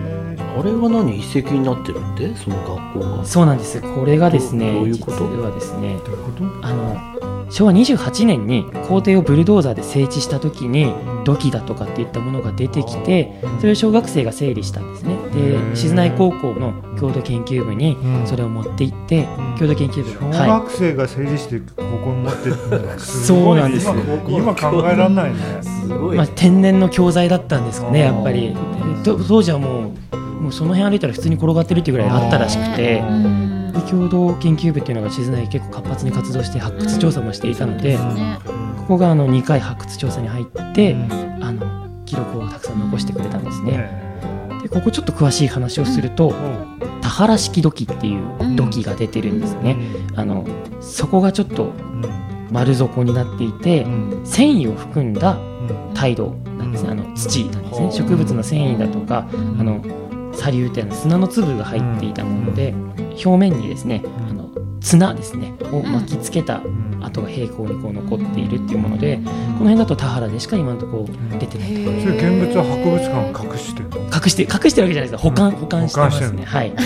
隠し隠し持っているの隠し持ってるわけじゃないんですこれがですね関係あのうんうんもともとの綺麗な形のものがまだ見つかってなくて破片が点々と見つかってるだけでそこから全体の形は推測はできるんですけども、あの同じ1個の土器ポンっていうのは出てないのでよくこうさその足りない部分付け合わせてあ石こういう膏のとかがね完成形じゃないかっていうのを作ったりするでしょ、はい作んないのあれにするにはちょっと足りないみたい足なりんでないすね。のはい頑張って作ればいいし、いやよ違うやつす杉原でいいんだったらできる んですけどねきっと発掘しないといけないええそうですねまだまだまだまだ出るはずなんであそうなんだ、はいへーまあ、そういうのがいっぱい出たところっていう意味であの学校のところが遺跡そうですねうわはいなのであのあの場所で勝手に掘ったり物を持ってっちゃいけませんっていうふうになったんですねああそうなんだだからあそこで工事とかを新しくするときには届け出をして調査をしてから工事をしなきゃいあけそなこっいていうのは宝賞ってことそうですねを含めた今の欧風園はいい今言ったあの遺跡が13個あるっていうのは全部その場所は工事するときにはあの言わ言ってもらわなきゃダメですね農夫園の近くにですね、んあの田原山遺跡だとか田原深城遺跡だとか深城の近くにあったんですよね昔酒マスのとか田原十遺跡とかそういった遺跡が結構点々とありまして残っている不可城遺跡っていうのは不可城のところにもそういうのがあったってことそれとも不可城自体が遺跡として出てきた深城の場所に縄文時代の遺跡があったっていうものですね、はい、全部縄文時代だとかあの俗縄文っていうあの日本史でいうと弥生時代にあたる時代が北海道だとお米が伝来しなかったので俗縄文時代とかっていうふうに言うんですけどそういった時代の古代の遺跡として遺物が出てるとそういったものがあったので、まあ、昔から人がつまり住んでたってことですね。大体その土器が見つかった年代っていうのが1万6,000年前から大体3,000年前ぐらいの間なんですけど縄文時代っていうのはですねその前だその前の時点であの川によっての地形は出来上がって平地にはなっていたので人が住むようにはなっていたというところですね。はい、この田原小学校校庭遺跡っていうところはですね、あの結構功績がありましてあの郷土研究会のですね郷土研究部か功績がありましてここであの田原式土器というものと縄文式と中野式土器と遠藤式土器って4種類の土器が出てきているんですねその昭和30年代の調査でですねで当時これらの土器が何が先にできてどれが後にできたっていうのは分かってなかったんですけどもここからその4種類があの相違的に深さがか違う場所から出てきてくれたので浅いっていうことは歴史が浅い土器だろう深いっていうことは深いんだろうっていうことを判明させられたっていう遺跡なんですね。へえすこごれい当時高校生がそれを発見してす特ごい定させたというへ郷土研究部ですね郷土史研究会になったりしてるんですけど今でもあの町内に元郷土研究郷土史研究会だよっていう高齢の方も残ってらっしゃって博物館の活動も協力してもらってますそうなんで田原っていうのはそのここの、まあ、大雑把に静内のこの沢の中で土器がよく出たっていうこと、た場所の一つですね全体的にあの静内川のうん右岸右岸側の街中我々今いるこの辺りはそんなにそんなに多くないんですけどもちょっと上がった駒場だとか柏台清水岡あの台地の部分ですね、あの辺りは全体的にあの過ぎて龍雲閣辺りまでずっと遺跡が点々と出ています、やっぱりじゃあ田原あたりっていうのはうんなんとなく俺の想像ではやっぱり清水岡柏台よりも住みやすそうだもんねそうですねなんとな今く見たら、うんはやっぱあそこら辺その龍雲閣あるあたりもそうだけど住みやすかったんだろうねい、結構あのそれこそもうちょっと手前に行ったら御殿山遺跡なんかもあってうん本当に長い間人が住んでた場所なので、ああなるほどあねのアイヌの茶師もある場所なので、うん古代だけじゃなくてその中世のうんアイヌの時代にも人が住んでたっていう場所なので住みやすかったんだと思いますそうなんだはい、でそのアイヌの人たちの住んでいた記録もですね、あの残っていて安政3年ってこれは1857年江戸時代ですねあの松浦武四郎という方が「あの解放日記」という探検記を書いているんですね。この中に当時の住民について記載されていてあの少し上りて東仏石寺これは昔ですね石寺はここに5軒ありアイヌの家がですね今は4軒ありと。で稲南小時入日山津家西屋家主家八重市ゆくふて家というふうにですねあのアイヌの方の名前と一緒にこういった家の人たちが4人とか5人6人9人というふうにいますよっていうふうに記録されているのでこの江戸時代にもアイヌの人たちが中世にも住んでいたということが分かります。はい、えでは明治以降近近世ですね近世以降にはどうなのかというと明治4年に稲田家臣団が静内に入ってきまして当時東仏の地区には22戸22世帯移住者が稲田家臣団の人たちが住んでたそうです、はい、でその後明治30年の北海道植民状況本文っていう報告書によると東仏村の住人のうち稲田家臣団は5個 5, 5世帯まで減っていたそうですただ他の移住者だとかアイヌの人を含めると69世帯302人が暮らして商店2軒あったと結構繁盛してるというかこうにぎわってた場所なんですね。明治40年になるとこれが移住してから35年後ですね、今言った植民法文の10年後になるとあの東仏尋常小学校という学校が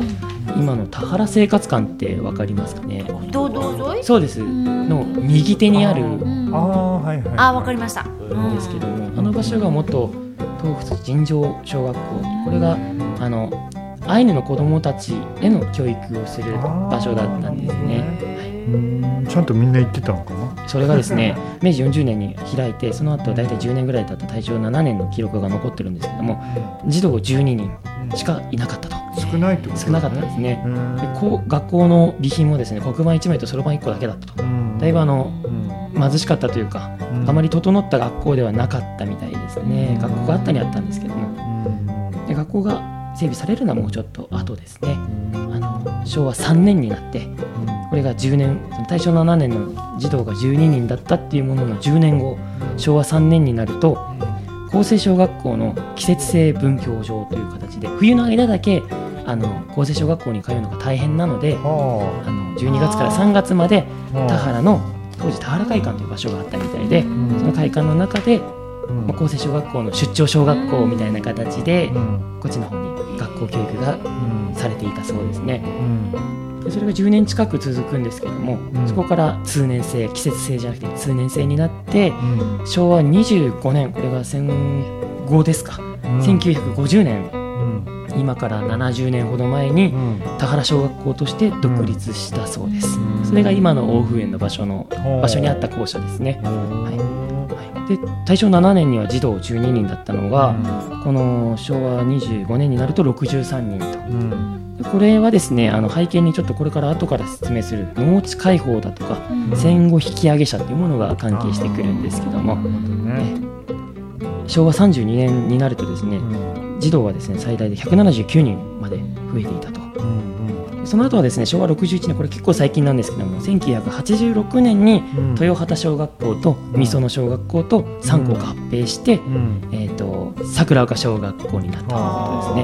これが美園中学校の跡地という形で、うん、桜丘小学校が東東校として建設されましたね。はい、でこの昭和5年頃にはですね大正あ明治大正とあの人口どんどん増えて昭和5年頃には81校410人が暮らしていたと、うん、その後もどんどん人口増えていくんですけども、うん、えーと、と昭和14年にはですね、うん、さっきちょっと話した酒ますかそうですね、はい、最初みそのにできてたんですけども、それが田原に移転してきました、この場所がその大風園の横あたりだったみたいですね今沼大きい沼というか池があるんですありますね池ねあそこも使っていたみたいですねあそこあの筋エビがたくさんいてそうエビがいっぱいあ、うん、ご存知ですか潜ったんですかいや潜った それこそあの郷土館で働いてる時に、あの取りに来ました、何かの餌にするあ餌にするんじゃないかなんか取れといっぱい取ってきてくださいって言われていまだにエビたくさんいるたくさんいます私もついこの間取ってきた可愛いのちっちゃくてねそうです食べるのに私がじゃない違う、ね、私はあの、めでるように買ってで,、ね、でもサケマス不可状の餌にするために放したエビが今でもぐんぐんぐんぐんあそこで幅を利かせてるはいあそこ使ってたんです、ね、あそこの沼自体は沼池沼あ、えー、ちょっとわかんないんですよね湧いてる湧いてる人口の形だと思うんですけど当時の資料を見ると沼っていうふうに書かれていたりあれかスケートリンクにしてたらしい、ね、そうですよね田原小学校の時にあそこ、うん、はい、一周250メートルぐらいあってスケートリンクにその記録にはあの近くにあった沼をっていうふうになっていてまだ孵化場が稼働していた時にスケートリンクにしているので、うん、孵化場で使っていた養魚池魚を話してた池ではないだろうと多分あのその辻エビ育てるようにたまたまそれがたまたまあったところちょっと整備してあげてやったのかなって推測はしてるんですけども。あそこの詳細が私もちょっとわからなくてでもパッと見そんな綺麗な池ではない、ないですね、はいあ怖いっていう感じだ ね怖怖いとかあんまりよくわからないそううんねん。か子供とか落ちたら怖いなっていうそう深いのかなとかそうそういうでのもあれ水抜いてみたらどうなるのかやなりったていです思わよないねちょっとね私もあの網持って、うんあのスジエビとか魚取りによく行くんですけど、まあ、エビしか取れないんですよエビじゃないあとへー気持ち悪いもううん化け物雲が一回取れえてーそうなんですよ水水雲の仲間なのか水がいるんだ。いるんですよもう気持ち私もダメなんですけどあもダメなの。う握り拳ぐらいのサイズいやうわえーが取れ毛てが生えてるやつじゃないいやーもうそれも見ないもうすごいスピードでいやダカダカダって走って出てったんでいや妖怪じゃないの妖怪だったかもしれないですもう本当に釣っちゃいけないもん釣っちゃったね。いや恐ろしくてうんしばらく近寄れなかったんですけどうなんだ思い出しても気持ち悪いんですよへそーんなでっかいの？そうなんですよナチュラぐらいでかいの。もう二度と会いたくない ですその顔 もう本当に気持ち悪くてもしかしたらあそこのあいつが主だったのかもしれないですけどうあと魚もいるんじゃないかなと思ってうん抜いてみたいですねね んねえじゃないえ抜いてみたい抜け線線があるわけ雲がいやそうそれは嫌なんですけどね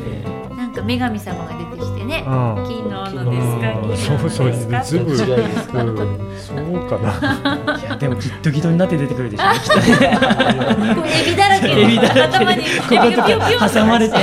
マジ大変だったんだよみたいな早く早く来早てく呼んでよみたいなうるはでそれがですねあの昭和51年までうん不可情をやってたんですねおう1976年なんでまあもう50年ぐらい経つんですかね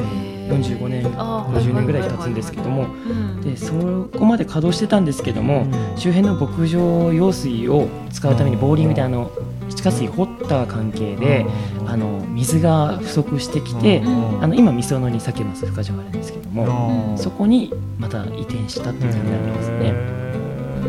で戦前は田原地区って言ってもですね、あの今の20軒道路だとか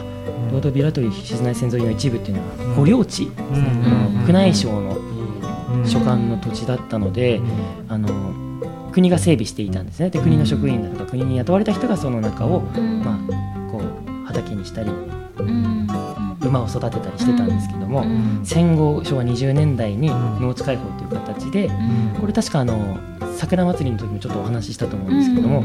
戦後の引き上げ者ですね樺太だとか、そういうところから来た引き上げ者に農地整備をするようにですね、うん開放してうん昭和35年の統計調査ではですね169戸824人まで人口がどんどんその引き上げ者がどんどん入って開放された農地を自分たちで開拓していっているんですね。でこの関係で田原小学校の児童の数もどんどん増えていったというふうになっておりますね。でこの当時の開拓団の名称がですね桔梗開拓団だとかお神話だとかはい田原高台という名前だったのでそれが現在の自治会の名前だとかあと今もある会館の名前でそうすでねすね生活感そうですねはい桜祭りの本部もあの桔梗です桔梗神話会館ですそうねそうはいあの角の。そうそう生ですね活感みたいなあそこから借りるんですよね、はいうん隠れ沢の方に桔梗会館っていう桔梗あの人たちの会館がもともとあってーそれを合わせて桔梗神話神話の人たちと合わせた桔梗神話生活館会館かなができたとあと桜丘の前に高台生活館っていうのもあるんですね、はい、そうですねあそこら辺はだから高台ってい生う活感って深いですねなんかねそうなんです結構歴そ史をの物語歴史りをます物語ねるんで面白いんですでその地域の集まる集会施設っていう風になっていたのあでそうだよね。昔葬式やったりとかね。ええすよねあの場所によっては本当にあの出産の時に分娩室とかが出てきたり、あの豊畑のあの稲作パイロットのところはいはいはいはいに会館があるんですけどはいもはい分娩室っていうあのプレートがついてるんですよすごい生活感っていう。本当ーそこで済ませてじゃあたサンバさんがそこへ来て、ええでやはあってたんだろうなって自然分娩でこすごいうあそこで持ち上げられましたっていう人もまだご存命かもしれない、いやでも結婚式もやってたって言いますからねあそうなんですねそうですよ全部うんお葬式から何からとかね。本当に生活感今でこそ本当ね使われなくなっちゃったけどね。やっぱそこにあの記念碑が建ってたりだとか、あの馬頭観音が建ってたり社日さんが建ってたりっていうのがあるのでやっぱ地域の集まる場所になってたっていうのが分かるんですね。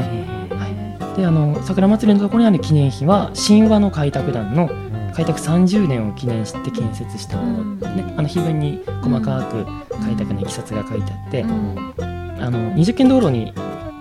もう一個記念碑開拓碑っていうのが残っていましてもっと手前の方なんですけどもそっちは桔梗開拓団の方の開拓記念碑なんですね。えそういった記念碑もですね見てみると田原の歴史が分かって結構歴史的には新しい方なんですけどね昭和の30年代40年代の開拓なのであ昭和昭和ですそうなんです昭和30だって俺の生まれるちょっと前じゃんそうですそうです、昭和25年 開拓してた昭和そうなんです昭和25年の戦後の農地解放で、はい、だから割とそう聞くと最近ですよね。あの明治に稲高診断が入ってとかっていうのはやっぱ昔に感じますけど、昭和25年からまあ時代をかけて開拓っていう言葉がこうピンとこないねその時代に。意外と瀬尾さん開拓世代なんで、ね。開拓世代。意外とそうなんだ。同世代なんだ。いやいや僕はちょっとちょっと違うから。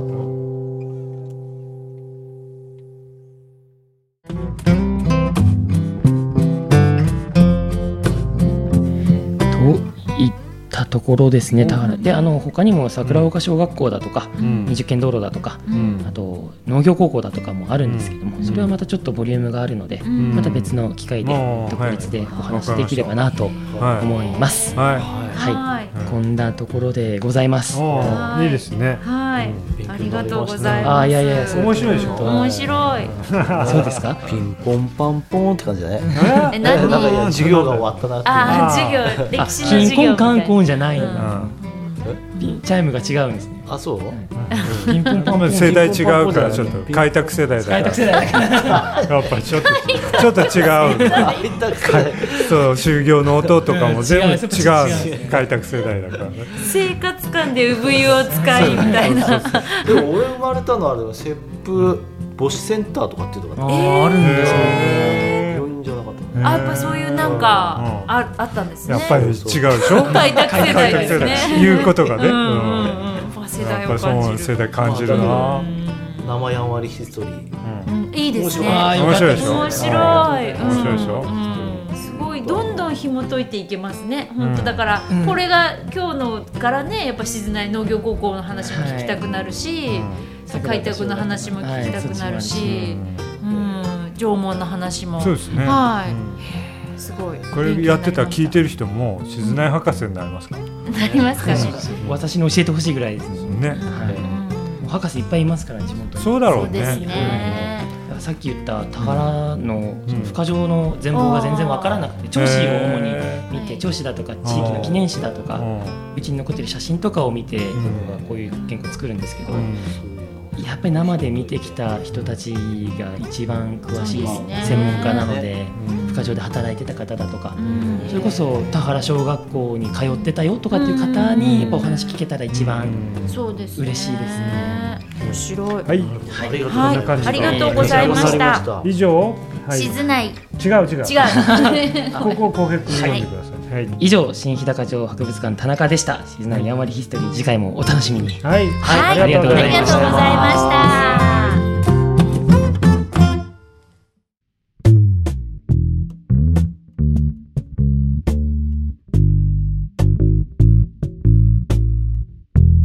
し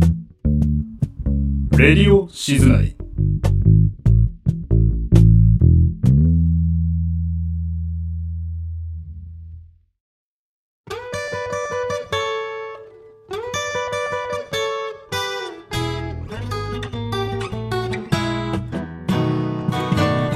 それでは最後に静内や周辺で行われるイベントや今後の予定などをご紹介したいと思います。はい、はい、まずはですねこちら見てくださいチラシがこんな立派なチラシが届いています。うんはい、えっ、と9月17日南梨沙さん、うん、クロマチックハーモニカコンサート。うんえーと、と9月17日土曜日ですね、うん、えーと、と14時から1時半会場、えーと、と午後2時開演ということで、うん、新日高町公民館大会議室で行われます、うん、入場料2000円です、うん、はいでこの方ですね、あのー、新日高町に移住されている大阪から移住された南さんという、まあ、あのこの「レディオ静内」もあのすごくヘビーリスナーで聞いていただいて いるあの方のご親戚の方ということですごく実はあのー、すごく有名な方なんです、ね、その世界では。でこの南りささんがあもうすごいあの、まあ、音楽大学っていうか、ううんん、音そうですね神戸女学院大学音楽科、んオーボエ専攻、覚えなううんん、卒業されて、んでまあなんかクロマチックハーモニカに出会ってその音色に魅せられて、まあ、専門のっていうか奏者になったっていう、クロマチックハーモニカって聞いてわかります、うん僕たちがよく吹くのはブルースハープってそ言うってですよ音ね。階がすごい、テンポールねうんねうんそれよりももっとたくでさんかあるんですねなんかそう 大雑把そうそうシャープとかなんで半音とかそういうあー細かい音もあーあの出るハーモニカなのでいろんな音楽が、まあ、あの演奏できるうんい。難しそうですね。っていうようなことみたいですよ。へーいや結構あのいろんな、えっとなんかテレビとか、うんそういうあのめ NHK 名曲アルバムの録音にも多数参加結構されて有いるという名こらとしいで、よ。だからこうやって検索とか YouTube とかして YouTube とかいっぱい出てくうんる。ね YouTube でも、そうなんだはいうんあハーモのニカそう南さんって書くうとなんんかうん出てくる。はい、で同時にですねギターの渡辺、えっと友義さんっていうのかな、えーギターの演奏の方と、まあ、一緒に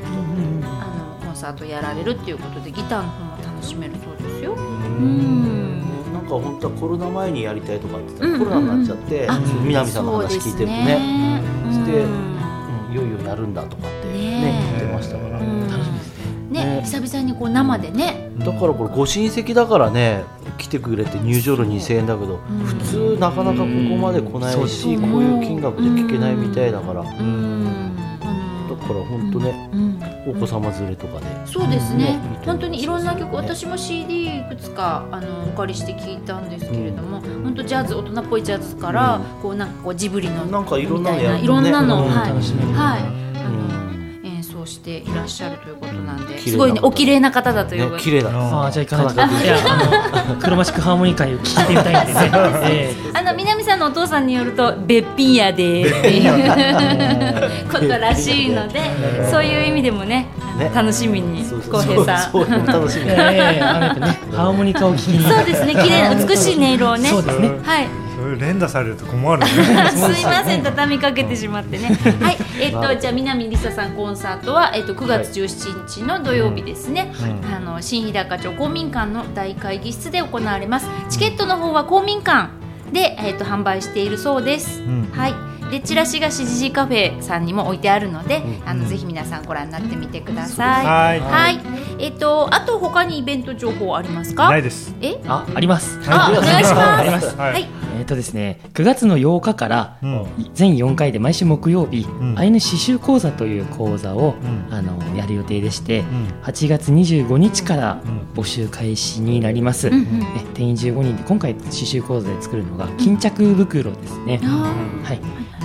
あの生活館ではいやる予定ですので、はい25日以降にですね町の広報だとか、あと SNS だとか新聞だとかで、あの集中かけますので、えー、と募集がちょっと博物館じゃなくて、あの実施団体のイカラからの会という会の方の方になるので、ちょっと要項等を見ていただいて、興味ある方はぜひーそうで応すね募し。ていただければとはいで今ちょうど博物館で企画展のはい絵がき展もやってるので、あはいえあのちょっとね博物館いろいろ授業やってるのでぜひ来ていただければなと思います、田中康平さんもいらっしゃるし。そうですね、うん運が悪ければ私いますのでいえいえいえ。大体いるの大体いやでも最近ちょっと忙しくて、はい忙しいってのは外に出る用事が多くてあーの仕事が忙しいとかじゃなくてそれでちょっと不在にしてることは多いですね、ひえあの真歌の、えー、と今アイヌ民族資料館だとあかー釈迦院記念館あるところ工事してるんですけども、順番に工事するにあたってあの引っ越し作業が入ってくるのなでるほど。我々で今へ引っ越そういうのしをそうですすねるんだ改修中のものを避ける展の示に品を。そうですね一旦どかすのに文化財をははい、ちょっとそれで仕事が大変ってわけじゃないですけど外に出る機会がちょっと多くて不在な時間がいなる多ほいど。運が良ければ私いないのでいあいえいえそれはいえ。仕事じゃな いんだや仕事ですあ仕事なんだ業業務ですそれそうだよね所管施設なの で仕事じゃないだって仕事が忙しいわけじゃないし仕事だ仕事が大変できついとかってわけじゃなくうてあの外に出てる用事うがん仕事としてですけどなるほどんかその大変とか忙しくて業務が辛いとかじゃないんです、あ辛いとか人生が辛いとかそういじうゃんあそじゃないそこまでじゃないですけど、うんはい、あの学芸員さんのなんか等身大みたいの作ったらどうですか？あパネルでそうですね。あいいですね、うんうんうんね。なんそかしたら不在の時でもなんかね、一緒に写真とか撮れるか らそんな楽しみ方のはいする人い るんでボタンを押したら田中康平ですうね。 んやんわりヒストリーって言って喋 るすいや私外から帰ってきてバキバキにされてなきゃいいですけどね鼻毛とか書かれてたらショックだよ、ね、顔がムカつくって言っていたずらされてそうですけど昔言われるの？言われるかもしれない言われるかもしれない。いやいやそんなことない大丈夫でですすよよ爽やか。大丈夫かな大丈夫です爽や今日も爽やかですよ、はいはいそんなあ痒くなって早るくなってはい、じゃあはいもう一つ、はいあのイベント、あるいんだいですか？へーあります、うんありますよおう。えっと9月3日土曜日、んえっと札幌競馬場でうん日高フェアが開催されます。へあ札幌で。はい、札幌競馬場です。で、えっとこれも毎年やってたんですけど、おそらくに2年この2年ぐらいお休みしてて、でまあ競馬場が今まだ入場制限で、あのなんか申し込み制でチケット当たった人しか入れないんですけど、えっと一応あの日高の7丁あの各町がまあ特産品とかを持って、うんあのまあちょっと出店を出すと競馬場内に、うんはいえーのでもし行かれる予定がある方はぜひ立ち寄ってみてください。はいはいでそれと前後して確か9月4日だと思ったんですが、えっと道庁赤レンガの方でも、うんあのー日高の特産品を販売するイベントがある、あります、うんごめんなさい今手元に全然資料がなくてですね、えっとここ続けてあるそうなので、ん道庁赤レンガの方もぜひよろしくお願いします、その時あれなんかすっぽり取ってたのかぶさってんの？あどっちを赤レンガ、あ赤レンあガ。ーそうなんでしょあー回収してたそうだなんかスポットそう取ってたよね。だあ本当？あんの屋根。うんうんうん。いやでももなんかしばらくかかるっていあそううなのからずっとずっと取りっぱな取りしっぱななんしじなゃんないだ。ですかなんだかわない場所わかんなくなるんじゃない？ どこだっけ目ね印がえ、これ全然ないよみたいな。赤レンガ確かここだったのいに。や、わかると思います。本当にうん、だっへーて赤レンガだもん。わかりますそよ。っかそっか帽子がなくても。帽子がなくてもいいんだいあいれは。うんはいあそこにも池がありましたね。そういえば。あそうでした赤レンガの前にね。うんあれも抜いてみたいで抜すね。いてみたいですエビがいるんですか ね。エビ、なんかいろいろいそうじゃないですか。うんいつもハスのなんか花みたいなのが咲いてたりして。うん外来種のブラックバスだらけとかだったらちょっと残念ですちけょっどとね残念です多ね。分在来種のなんか可愛いやつらがいっぱいいるんじゃないですかねちょっといいですね抜。きたいですねうんん抜いてみたいですね。うんそんなに抜きたくないよね。え抜きたい派と抜きたくない派が分かれたんですね。やっぱり四人いるとあれだね分かれるね。わかるんですね。そう三人だとどうしてもうね。んうん。あそうですね。だって一人になっちゃうからさ。うん 控えようってなるんですよそうですね。あ対立構図が良くないですねすみません偶今数っ日てねし久しぶりだね偶数。そうだね久しぶりっていうか。うん。私が日付間違えたばっかりにうんうん。あ、うん、うん、は今え日は長ー長く。い。そうですね。どうだそしたら、えっと、このままなんとなく、あの、はいエンディングに入りたいと思います。はいはい、えっと、以上、レディオシズナイ第51号いかがでしたでしょううんか。うん。ね、4人編成で、ね今日は行いましたが、ね、どうですか、浩平さんい。やこんな感じこでんなスタイル冒頭撮ってたんだなとそ思うっでてすよ、こんなんですよ。はいすごいなって思いましたうんうん。もう本当にんこれ言っていいかあれですけど、はいはい本当始まる15分前ぐらいからこう、今日何話そうかって出して、それでうんこのクオリティで話せるクオリティすごいなと思っクオリティ的にはね、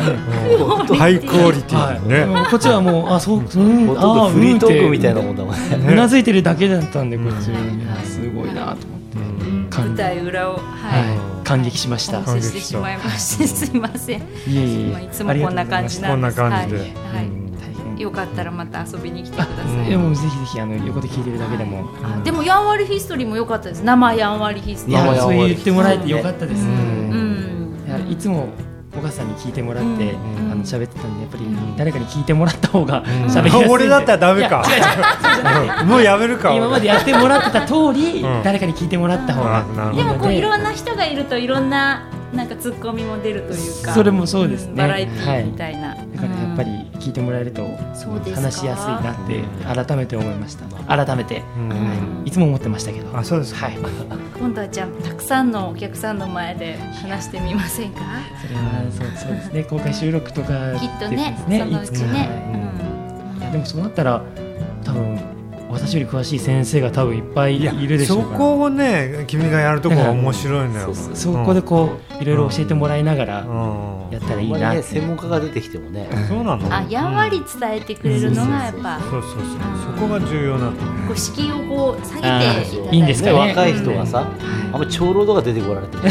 すごい待っちゃうようんね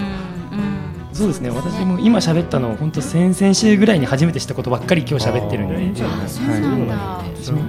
調べて知ったこだとっなんてでそのためにその昔の人は文章にしそう文で章すとねか文字にしてん残してるのよ若い人でも同じ情報をえ得れるように書いてるわけだからこのこのやんわりではい続けたいと思うんでぜひぜえひやんわりでお願いします、なんか瀬尾さん街ブラ情報って書いてあるんですけ最近ブラブラしてるでしょ街ブラブラねどうせブラブラっていうか俺さっきあの植物園の話でさ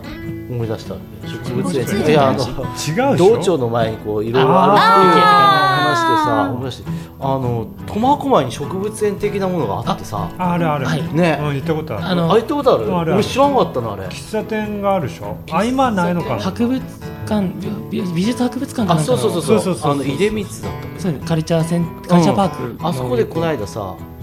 なんだなんかの記念の美術館美術展やってたもうのはい忘れてるうんそれ行ってみたっけなんかうん何そ見それはそれたでか覚えてないそれはそれで良かったんだけど良かったんだけどで横にそのうんなんか植物園的なものがあったからは行いったけど結構なんかうんすごかったよ面白かどっ温室みたいになってるんですかたそうそうそうそうそううんへコーーヒー屋さんあった喫茶店俺行った時はねなんかちっちゃいすごい焙煎機あるコーヒー屋さんがあっ本た当のでもあの、なんですかね自動ドア出てすぐ横になんかちっちゃい店なのああかったなんでしょか施設は施設が何個かついてたんあでーその中にもしかしたらあるのかな私も3年ぐらい前に行ったんすですすけっどごい広い敷地なんだよね、はい二階とかもあっての植物園の向かい出たとこもさうんあの公園もすごいはねねでかいねいいよね噴水とかもあってやっぱり都会って感じがするよねそう考このえると広いとこ俺苫小牧住んでたんですよああブラブラしてなかったんだそ本こ当ねはあの辺まあでん行かなかまっりあたんねまり文化的っていうかそういうそこちょっ行とかなかそういうったとこは行かなかった本当街ばっかりだわかるわかるショッとショッピングの方大発見ダイヤうん大発見うんえそどれまのた辺違うにあるんですかなんとか美術館の近くいや体育館とかそうそうそうあー体育館の手前だよねはい本当あの界隈ですねそうそうそうやっぱ公園ってさここら辺だと大きい公園って山手公園とかぐらいででしょねなんかなん都会の公園って違うよね、うん木が生えててさちょっと木陰でそ本うそうそう読んでみピクたいニックなとかしたりとかねできそうな雰囲だから東京はね分かると思うけど公園が豊富ですよねですだねからやすみんな休みになると公園に行くん気だよだからそこで結構自然とさー触れ合ったりできるんだけどうん俺東京でもすごい公園が豊かなあの三鷹の地域だったんだけどあそこから自然が豊富だと思われるニーカップの明和に引っ越したうの、んでも明和で川沿いを散歩しようと思ったらもうでででききな大い変だよその草原で寝ようと思ってもクマが来そうで怖いとかさ失敗るしね虫いっぱいいるしだから逆に東京にいた方が自然に触れ合ってたまなあっていうそのうだはよ思ねった草原で寝っ転がったりなんてできないもんねできないできないうんなんか星とかはねまあそういうの綺麗だけうどんやっぱりまあ確かにねああいう家族で寝っ転がったりだとかうん静内でもさその静内川の左岸の方になはるいのはか、いはいちょっとそういうとこあるけどあそこ行ってもみんなあそこで怒ってる雰囲気はあんまだからりせいぜいこの辺だったらあれニカップの半岸だっての上のあのああそうですねちょっと遊具ーがあるようあなそこは今のねう新しい建物でだいぶ減っちゃあったそうからだあそねこずいぶん草原あったからあった結ね構ゴザ広げてくつろいでる感じ遊具もね楽しそうだしね昔ピクニックとか行きそういえばしこの辺ないよね静内山手公園ぐらいかそほんとうねでも山手公園だって今もまでそんなグラウンドあの新しくなったとこ新はしくな何っ個たかねまあさでもあそこは真ん中サッカーするところであうんそこでピクニックって感じ感じじゃじゃないよねうん周りちょっと見えすぎだもんね山手公園もあそなんかご座引いてっていう感じじゃないうんないないですそね感じじゃないちょっとアウトドアないね本格的なある程度本格的なアウトドアの道具を揃えてる人が海海っていうかうんどこ行くのかわかんないけどだからってあれだよね温泉の森温キ泉ャのンプと場かね郷土資料館のあの釈迦院の前行ったって、まうんあ、草っぱらあるけど、あああそうそうそうとなんもないもんねそうそうそうねそうちょっとベンチがあるみたいただ草っぱらなそうあそこでさなんかこうごご座広げ広げてもなんかなんか楽しくないあずましくないあーあそうですなんでだろう東大の方行っても草地はあるんですけどねちっちゃい遊具とでもあそこそうだね意外とないよここなのよそっかだあかれですかね構成公演とかですかやる構と成したら公演あねの特集会のようえなーあそれもあだけどなんかまなんか広げて雰囲気でもないよねあずましくないな感いがあよるよねねなんかもう見見られてる感があるねうんなんかちょっと違うよそうね山手公園もそうだしそうだよな、だからんどうも自然と触れ気軽に触れ合えないんじゃないかっていうのはあ僕は逆に思ってるねねう公ん演とかで都会の公園で何かなと思ったらやっぱり憩いたいな休憩したいなご座広げてお弁当食べても良さそうな雰囲気ってあるでしょやっぱり、そうそこら辺の立ってる人がこうチロッと見てあなんか食べてるなっていう雰囲気はないでしょ、うんそこですよねなんとかそれうまくできないですかどうなんでしょうね。なんだろう、うまくできないかな。でも、あの、私。とはいえ、海岸でお弁当食べたりしますよ、たまああそれは市川さんだからなんだえそうなのそれはね、うんに。だって、誰もいないし。さ市川さん最初来た時ビキニで泳いでた人だからマジっすかそうそういう人だから三石川。ええ静止川ビキニで蓬莱さんのところで。すひごどいいでしょすひごいどいの、ひどいの、嬉しくて、嬉しくて。それこそそういう人見たらびっくりするね帰ってね頭がおかしいと思います何やよってんだ本当にだから俺も最近海行ってそういうふうに座ったりできるようになったけど、はいやっぱり普通普通の人って大変だけど普通の人が行って海にこう一人で座ってっていうのはなかなか多分できない、うんと思う。下手すれば警察呼ばれちゃうかもしれないですいねやそれはないと思うよ、俺はじゃあ毎日呼ばれてなきゃいけないぐらいえーのそんなこ感じだけとど、ないですけどでもやっぱりあずましくない感があるようねんだから俺も確かに行ったら何するのかなって見られることはあるんだなんかあ自然はあるけど意外と身近じゃないよそうだねねそうか。言われてみるそうですえじゃあ浩平君がなんかこう自然に触れ合いたいっていう時にどどこへ行くんですか？俺はあの網持って魚とかはよく釣りはやんないんですけどあーガサガサをよくで魚海海すくいに行くあの川川です川ねとかなんであの用水路の入りやすいはいはいところとか、うん三井市のですね、うん行ったり、うん先どうどうするの魚取ってきてそれあの業務中の外勤の途中でちょっと取ったものは博物館で展示して、うん水槽があるので、展示してあとはうちに大きい水槽があって私魚がすごい好きなんであそうだよね炭そうだよ炭ね水魚だね淡水魚ですねあそういうのを買うんだはい日そうなん本ですの日本の淡水魚そうですね、ウグイとかドジョウとか、ウグイとあかとヤマメもこの間取れて、あうのん禁漁期間じゃない時に、えへーとついこの間取れて、でもうんうん海飼ってるっていうのはすごいな初めて聞いた可愛いんですよ、なんだそかうなんだ、の何でも食べるから、 な何センチの水槽えっと、横60の、六十センチ水槽ちょっと大きいやつで、ウグイは全然ちっちゃい、もう5センチもいかないちっちゃいのばっかり取れてるので、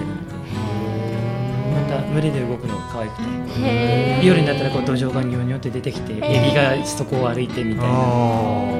じーっと見てて、うんあ、もう9時かとかってーなっあーわかるわかる俺も昔水槽やってたんだて、ずっと見ちゃいますよね。うんそうそうそうそうの人何かさ僕はヨヨーロッパじゃないなんていうの洋風な熱帯魚みたいな、うん熱帯魚温めるあの綺麗だよねそう綺麗だよいやだけどさ俺も金魚飼ってたけどさ、うん水槽めんどくさいじゃんこうあ基ら洗本うの的にねうんうん瀬尾さんにも向かないなんか嫌なのうん水草俺はね水草生やしすごい凝ってたの水草生やして二酸化炭素入れるのうんそして光合成するうんでんうんそれどっちかというと水草メインアクアリウムそうそうそうそうじゃあどうやってこの環境苔が生えないようにはい。いやるかっていうとやっぱり水草を多くして魚は少なめなんだよ、だからそれを見てじーっと見てあ酸素が出てきたなとかねそう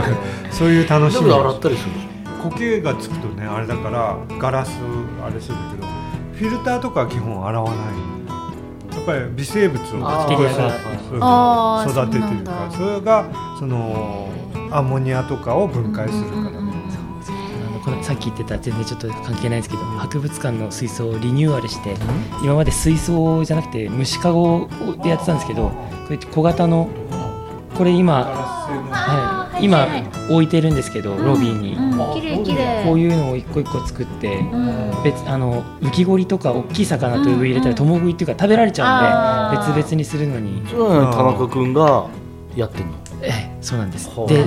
しかも博物館、まあ、これちょっとあんまり言えないんですけど、博物館の仕事としてやらせてもらってるので、うんはういんまあ、ほとんど趣味なんですけど、うんでもでも大モルちゃん情報なの。モルちゃんモルちゃん情報うちに、うちにいる、あ、まずモルちゃん、モルちゃんというのは何かというと、うちの猫の名前になったんですけれどうんも。あの、最初見かけた時言ったかな、これ。ラジオ前回のラジオでちょっと、ちらっとはい、ガサガサガサって音がして、あーはい、だから最初んパッと見た時ささっと逃げるの必ずね、その逃げ方がねどうも足が短くて、うん手足短くて胴長で、うんなんかこういうふうに逃げていくから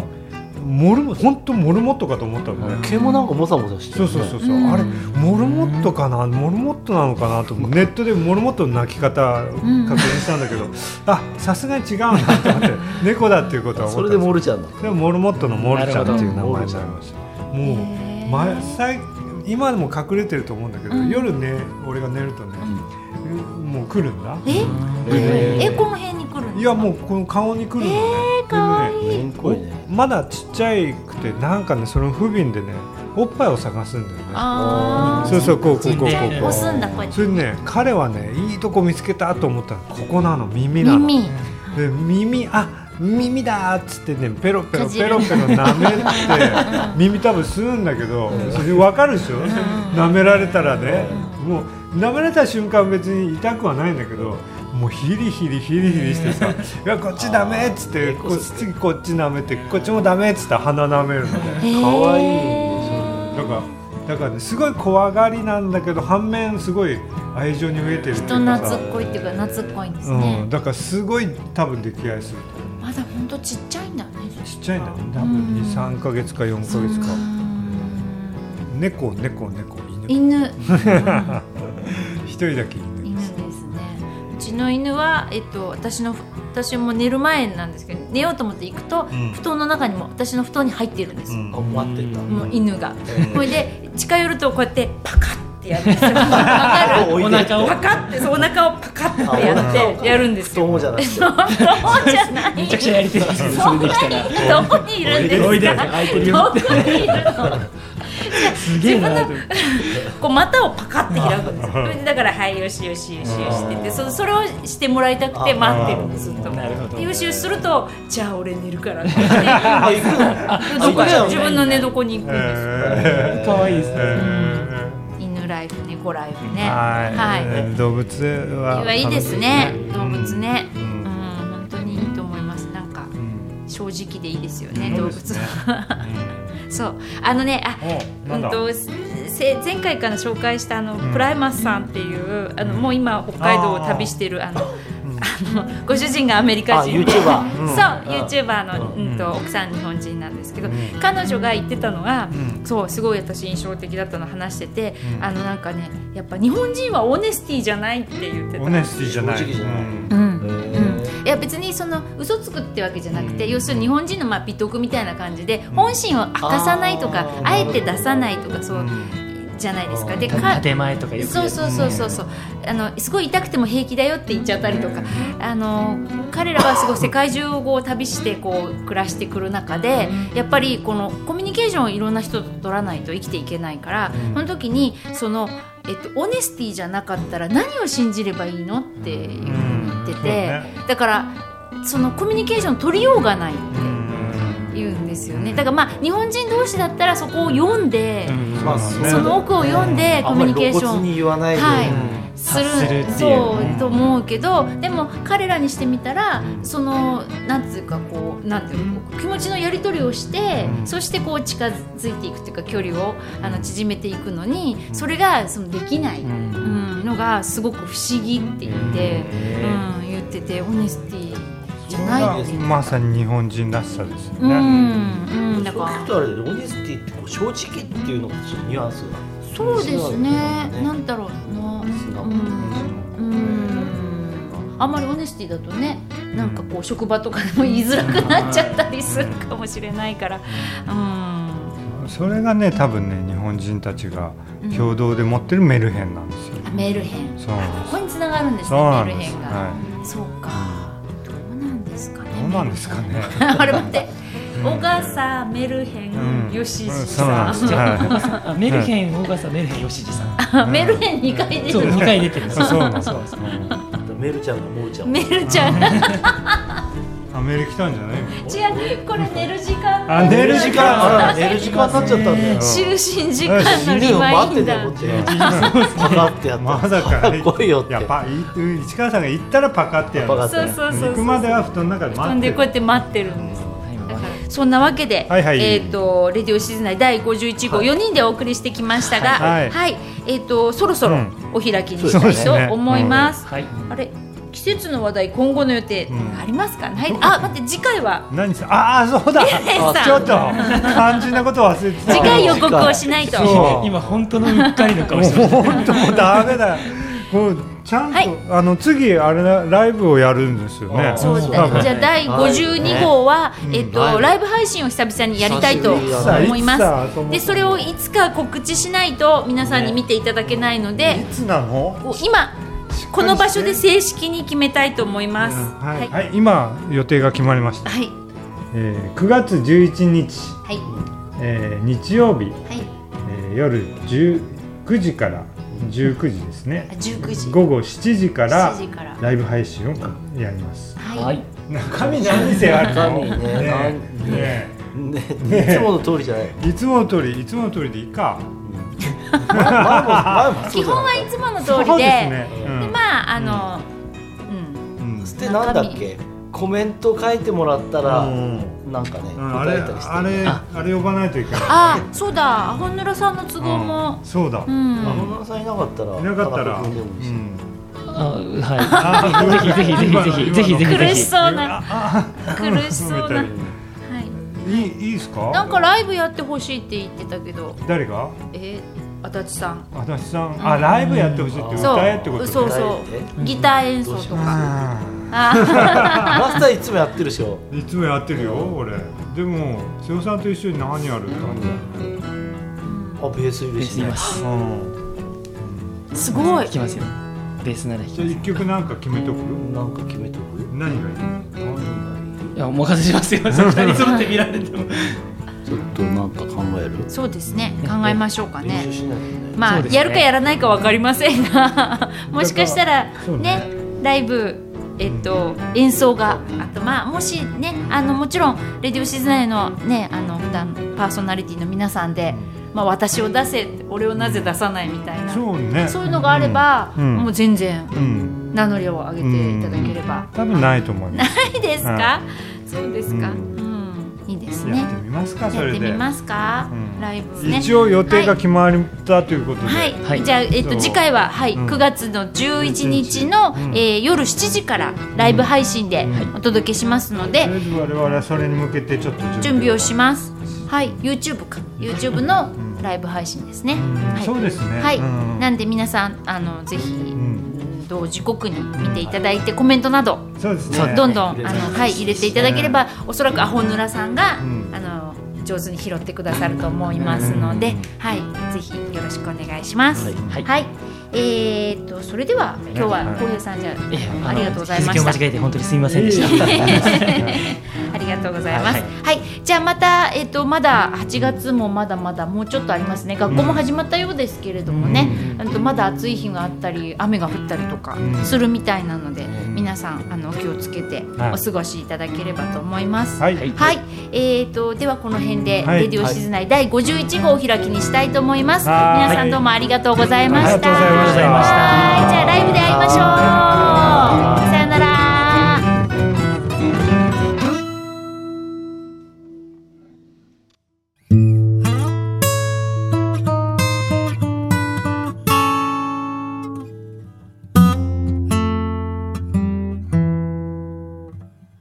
レディオ静内